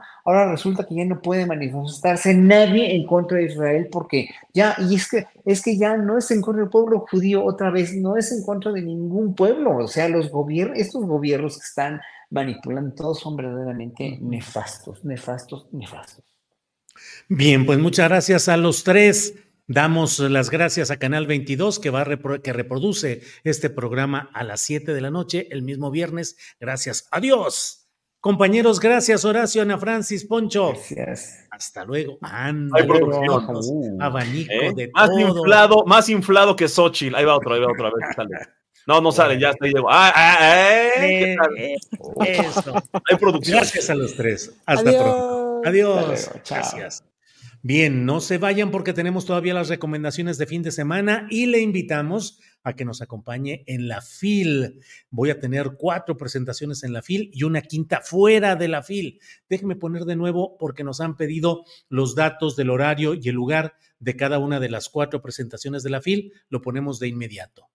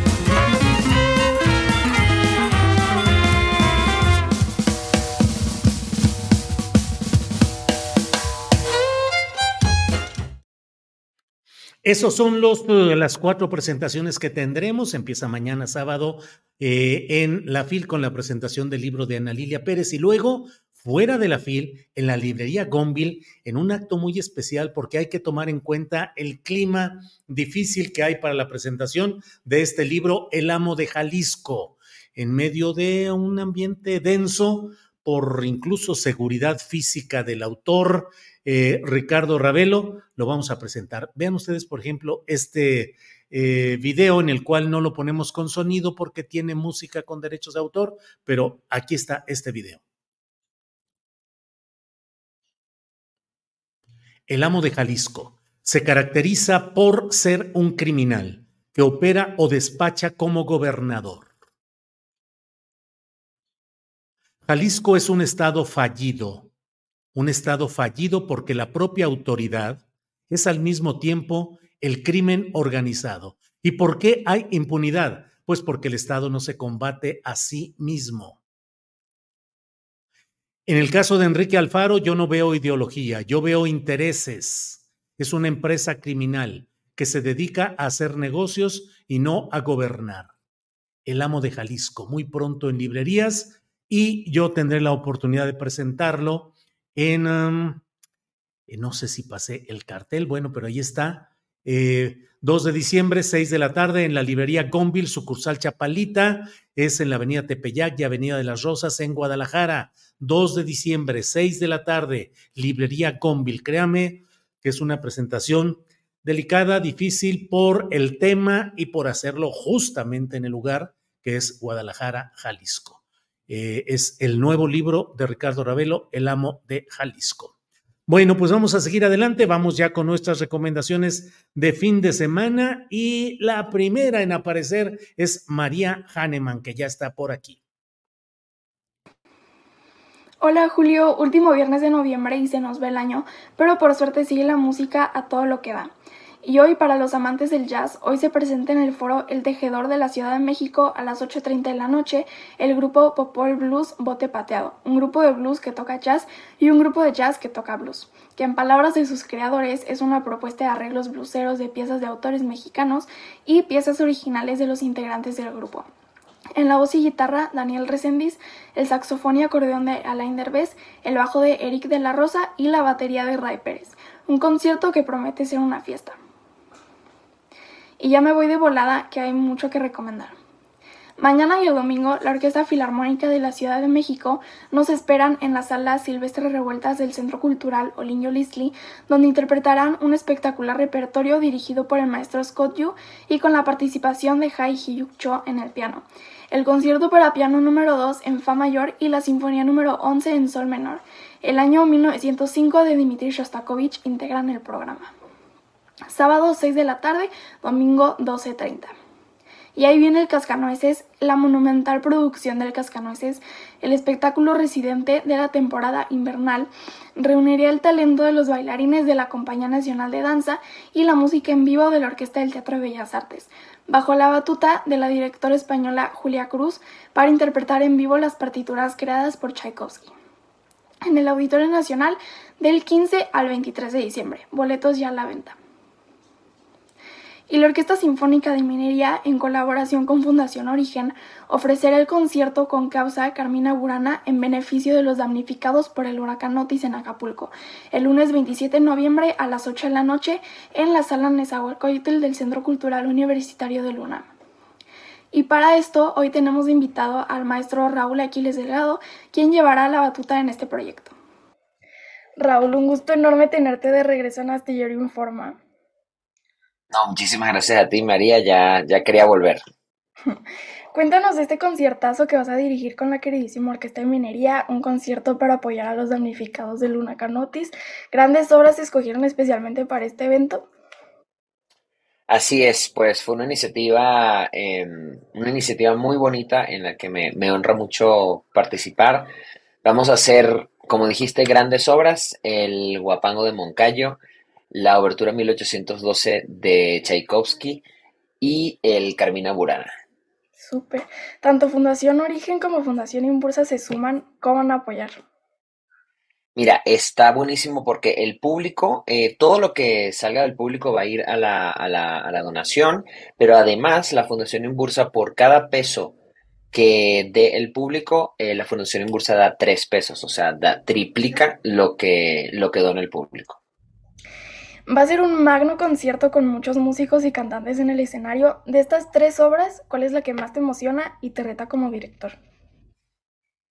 Mira, la, el, el, la 1812 me emociona mucho porque la, la hacía mucho en Venezuela, era una de las obras preferidas de, del maestro José Antonio Abreu, de mi maestro, pero sin duda que el Carmina Burana es la, la obra pues más retadora, o sea, es, es en la que el director tiene que estar pendiente de solistas, orquesta, coro, y realmente sí es, sí es por supuesto la obra más retadora para el director. Súper, pues muchas, muchas gracias por tu tiempo y estoy segura que este concierto va a ser un gran éxito. No, gracias a ti por la invitación. Queremos invitar a toda la audiencia a que apoyen, no solo a que disfruten este concierto, sino que apoyen a todos los damnificados eh, por el, el huracán Otis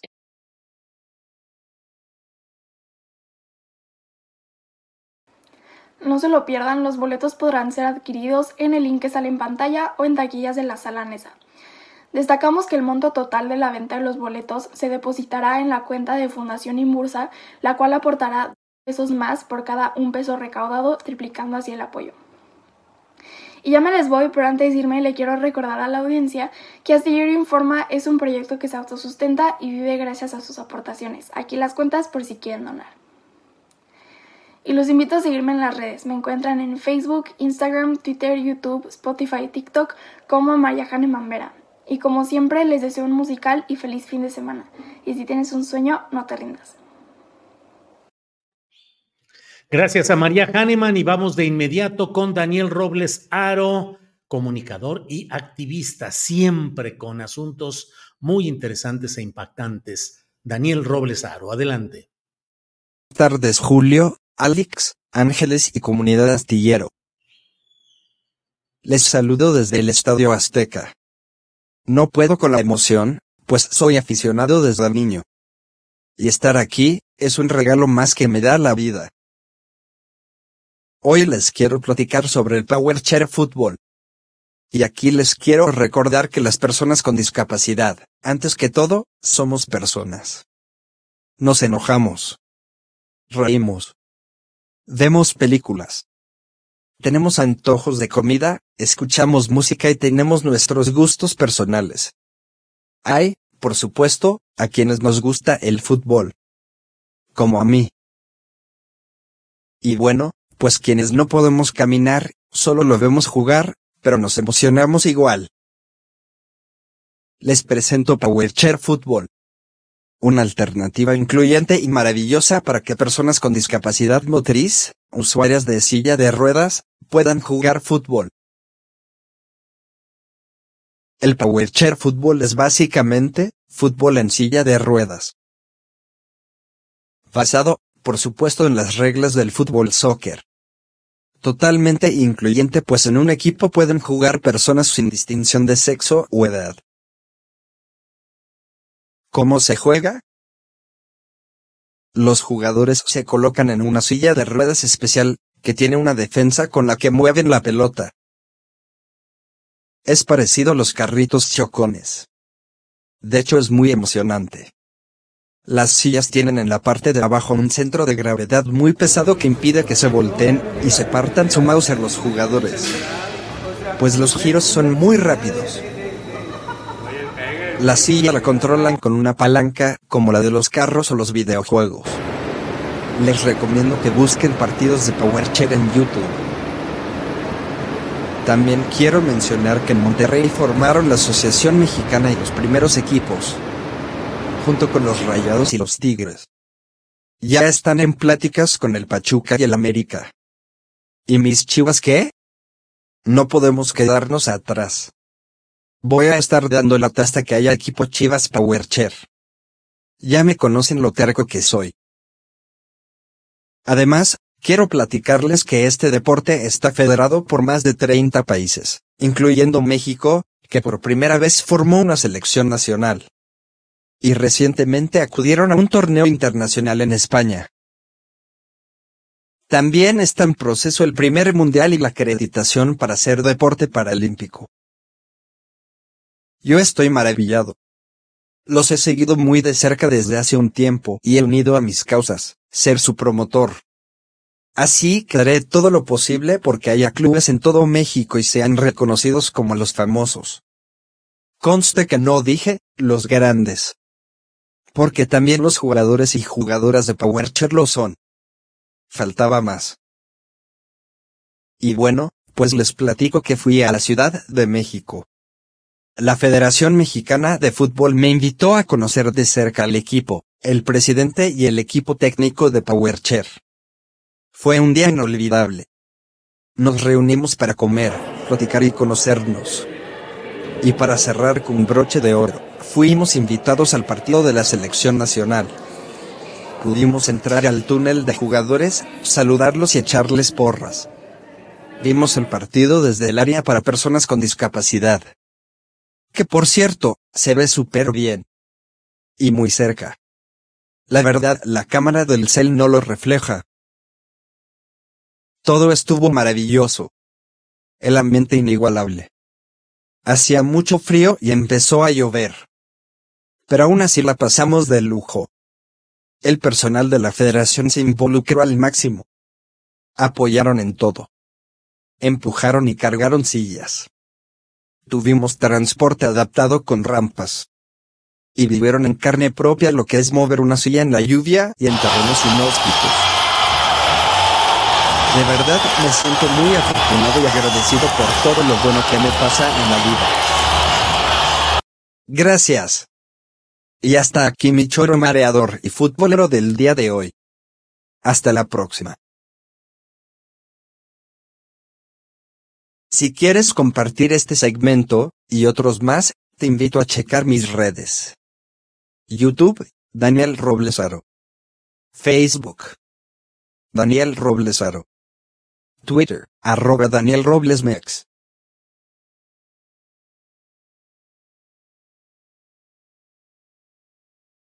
Pues sí, vaya qué gusto de ver a Daniel Robles en todo esto, a Daniel Robles Aro, a su madre eh, Maura Aro, eh, pues qué, qué, qué, bien todo esto. Miren, eh, Naye Álvarez dice, Daniel Robles, qué alegría verte feliz y disfrutar de la vida. Pat MC dice, ay Dani, eres un torbellino de bello corazón y espíritu valiente.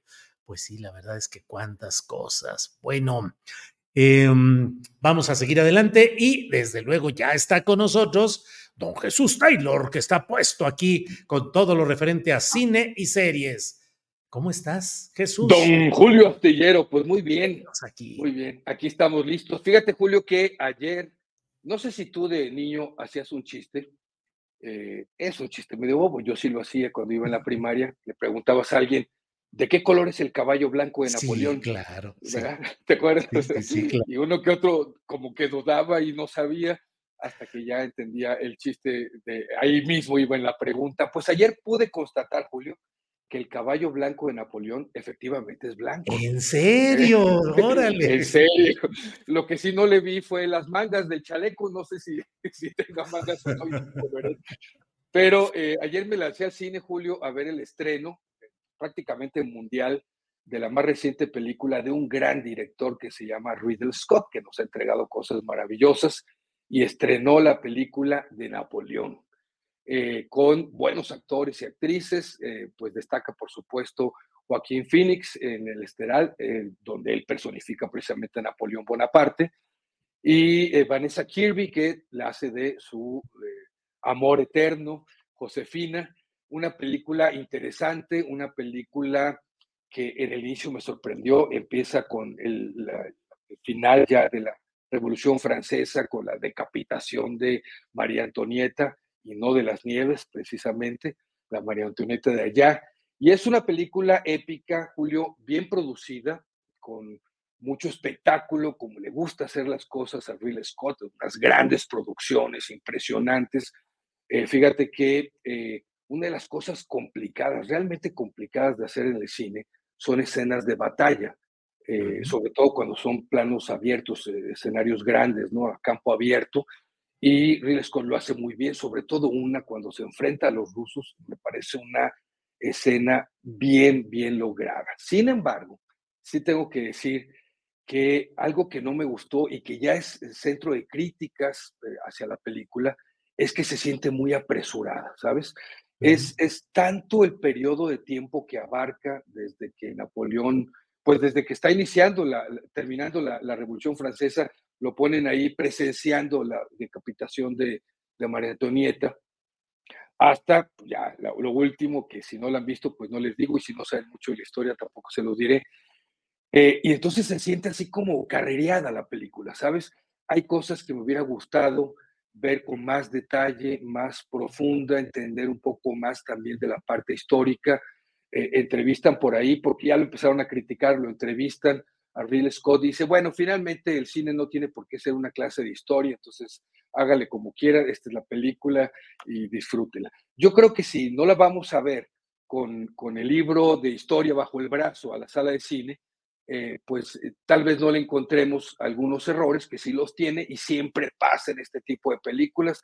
Salen todos los expertos diciendo eso no fue así, esto no fue así, pero me parece una gran producción y una película que entretiene, entretiene bastante. Eso de la correteada no me gustó mucho, pero les, eh, les anticipo que ya se está hablando de que hay una versión del director, esta, esta ah. edición que hace el director que, que tal vez a él mismo ni le gustó lo que se presenta en el cine, porque eh, a veces quien manda son las productoras o las distribuidoras, ¿verdad? Este caso es de Apple, Apple Originals, de la compañía este de las computadoras, eh, produce la película, y dicen que posiblemente la versión del director dure eh, casi las cuatro horas o pasaditas las cuatro horas, que me parecería fabuloso, y yo sí la quisiera ver, seguramente la estrenará tiempo después, pero eh, pues vamos, es una película que impacta, es una gran producción y ahí está en cines, eh, quien quiere verla,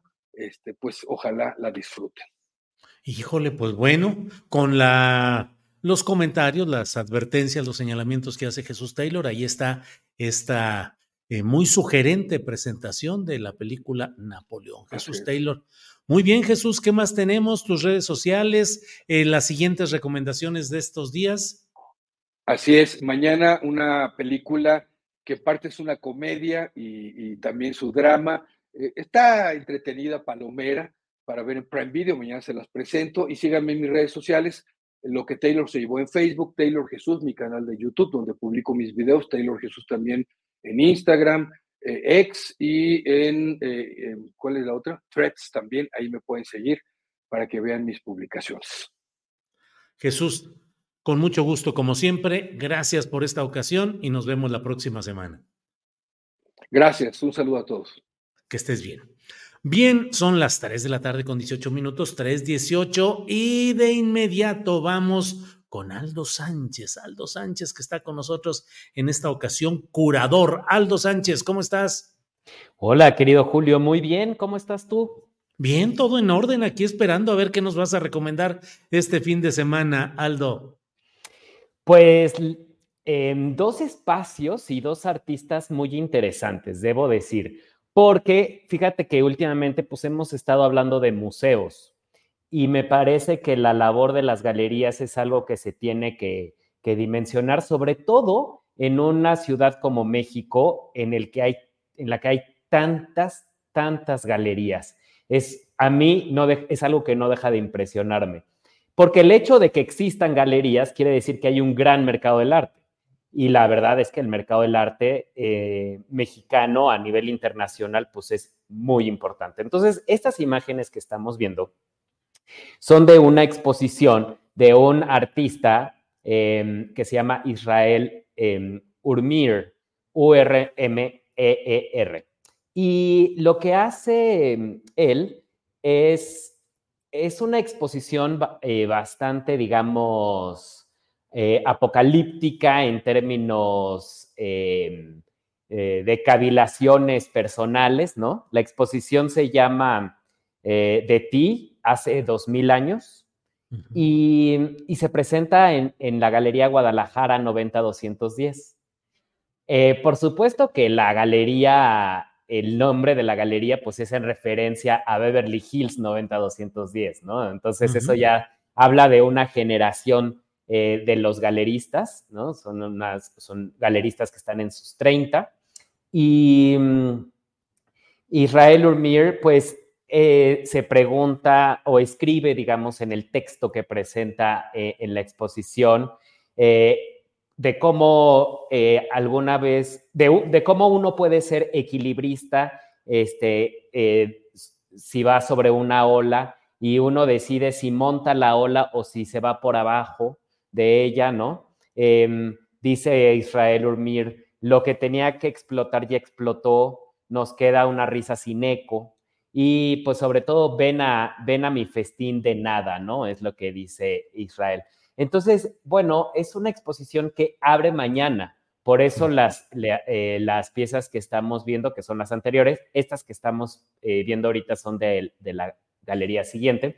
Pero, este, entonces, es una exposición que apenas abre, nos vamos a encontrar con, este, con, pues, nadie, nadie ha visto la exposición todavía, ¿no? Pero yo les recomiendo que conozcan esta, este espacio Guadalajara 90-210, eh, y que está en Santa María la Ribera, ¿no? Justamente ahí en, en la, este, perdón, no en la Santa María la Ribera, estaba pensando. en otra, no, no, no, en Constitución 42, en la colonia Escandón.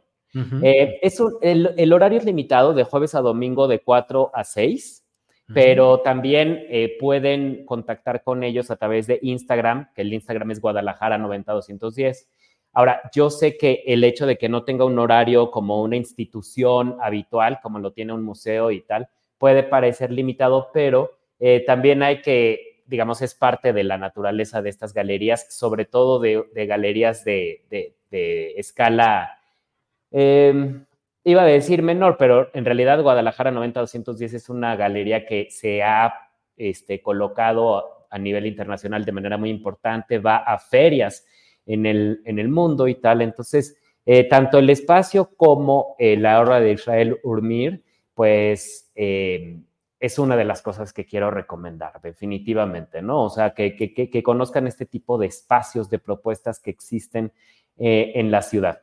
Y la otra exposición, que esas sí son las imágenes que estábamos empezando a ver, se presenta en una galería y aquí me gustaría preguntarle a la audiencia, este, si sabe de dónde viene el nombre de esta galería. Esta galería se llama Pequod, o sea, P-E-Q-U-O-D, Pequod. Em, entonces, claro, es en referencia a qué, a qué novela. Cuenten. Bueno, y ellos presentan una exposición que se llama Sombras Nada Más, Espíritu TV, de eh, Paloma Contreras.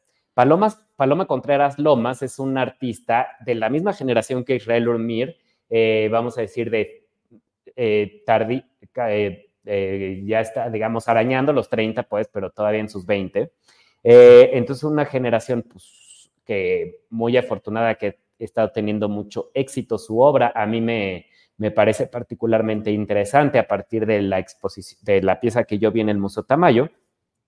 Y bueno, es un conjunto de esculturas, pinturas, dibujo, video, pero lo que me parece fascinante es cómo em, ella parte de la idea de esta, mm, eh, vamos a decir, como em, autobiografía o historia familiar, pero ficcionalizada.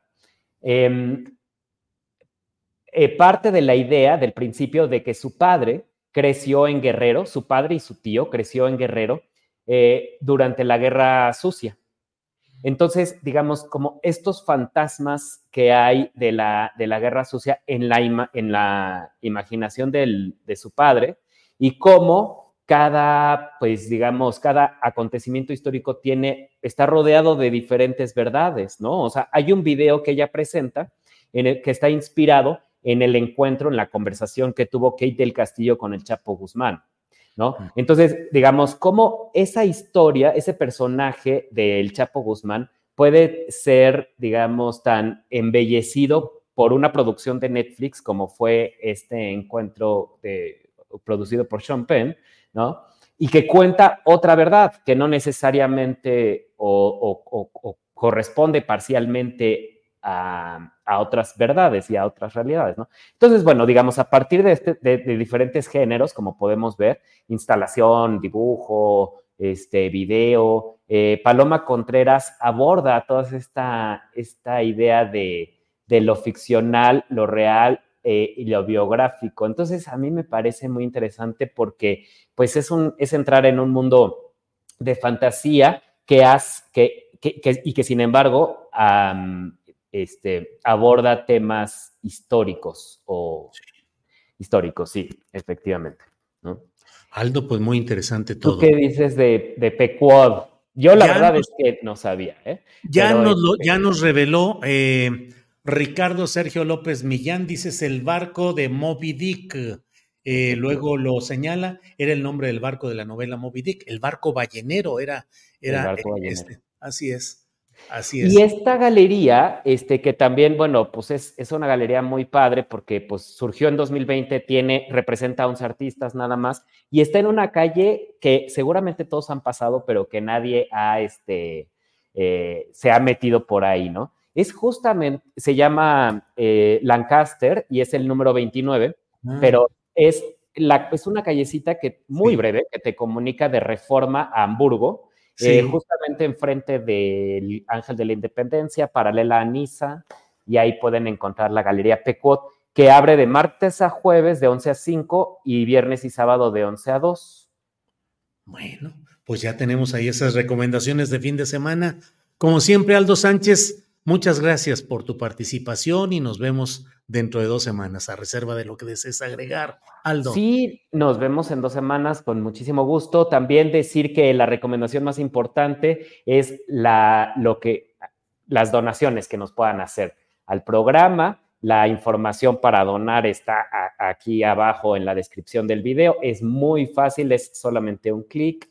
Y también, bueno, pues esta colaboración que estamos haciendo entre el estanquillo y la, y la dipuchula este, Ana Francis Moore, este, este domingo los esperamos a la una de la tarde en el estanquillo para el espectáculo Cabaret, Cabaret Patrio.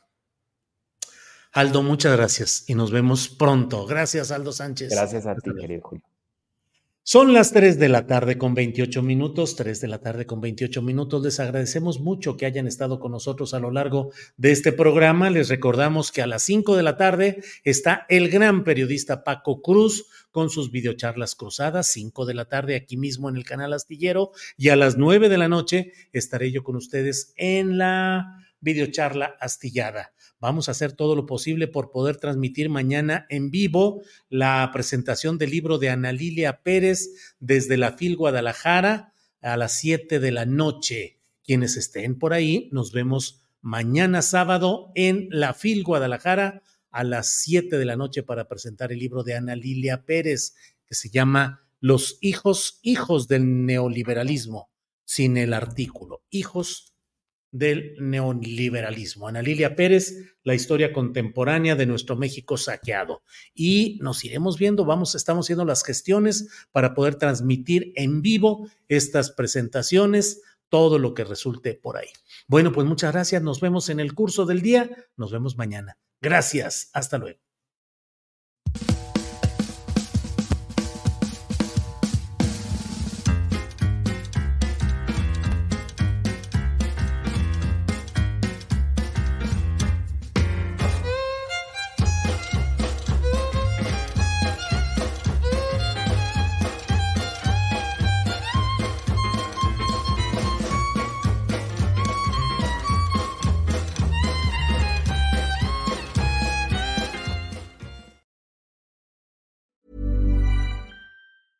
¿No se merece tu familia lo mejor? Entonces, ¿por qué no los mejores huevos? Ahora, Egglands Best están disponibles en deliciosas opciones. Huevos clásicos, de gallina libre de jaula y orgánicos de Egglands, que ofrecen un sabor más delicioso y fresco de granja que le encantará a tu familia. En comparación con los huevos ordinarios, Egglands Best contiene la mejor nutrición como 6 veces más vitamina D, 10 veces más vitamina E y el doble de omega 3 y B12. Solo Egglands Best. Mejor sabor, mejor nutrición, mejores huevos. Visita egglandsbest.com para más información. Hola, buenos días, mi pana. Buenos días, bienvenido a Sherwin Williams. ¡Ey! ¿Qué onda, compadre?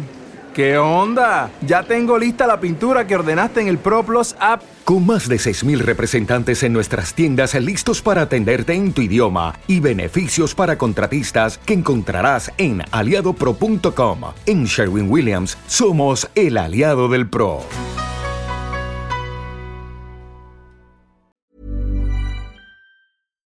Para que te enteres del próximo noticiero, suscríbete y dale follow en Apple, Spotify, Amazon Music, Google o donde sea que escuches podcast. Te invitamos a visitar nuestra página julioastillero.com.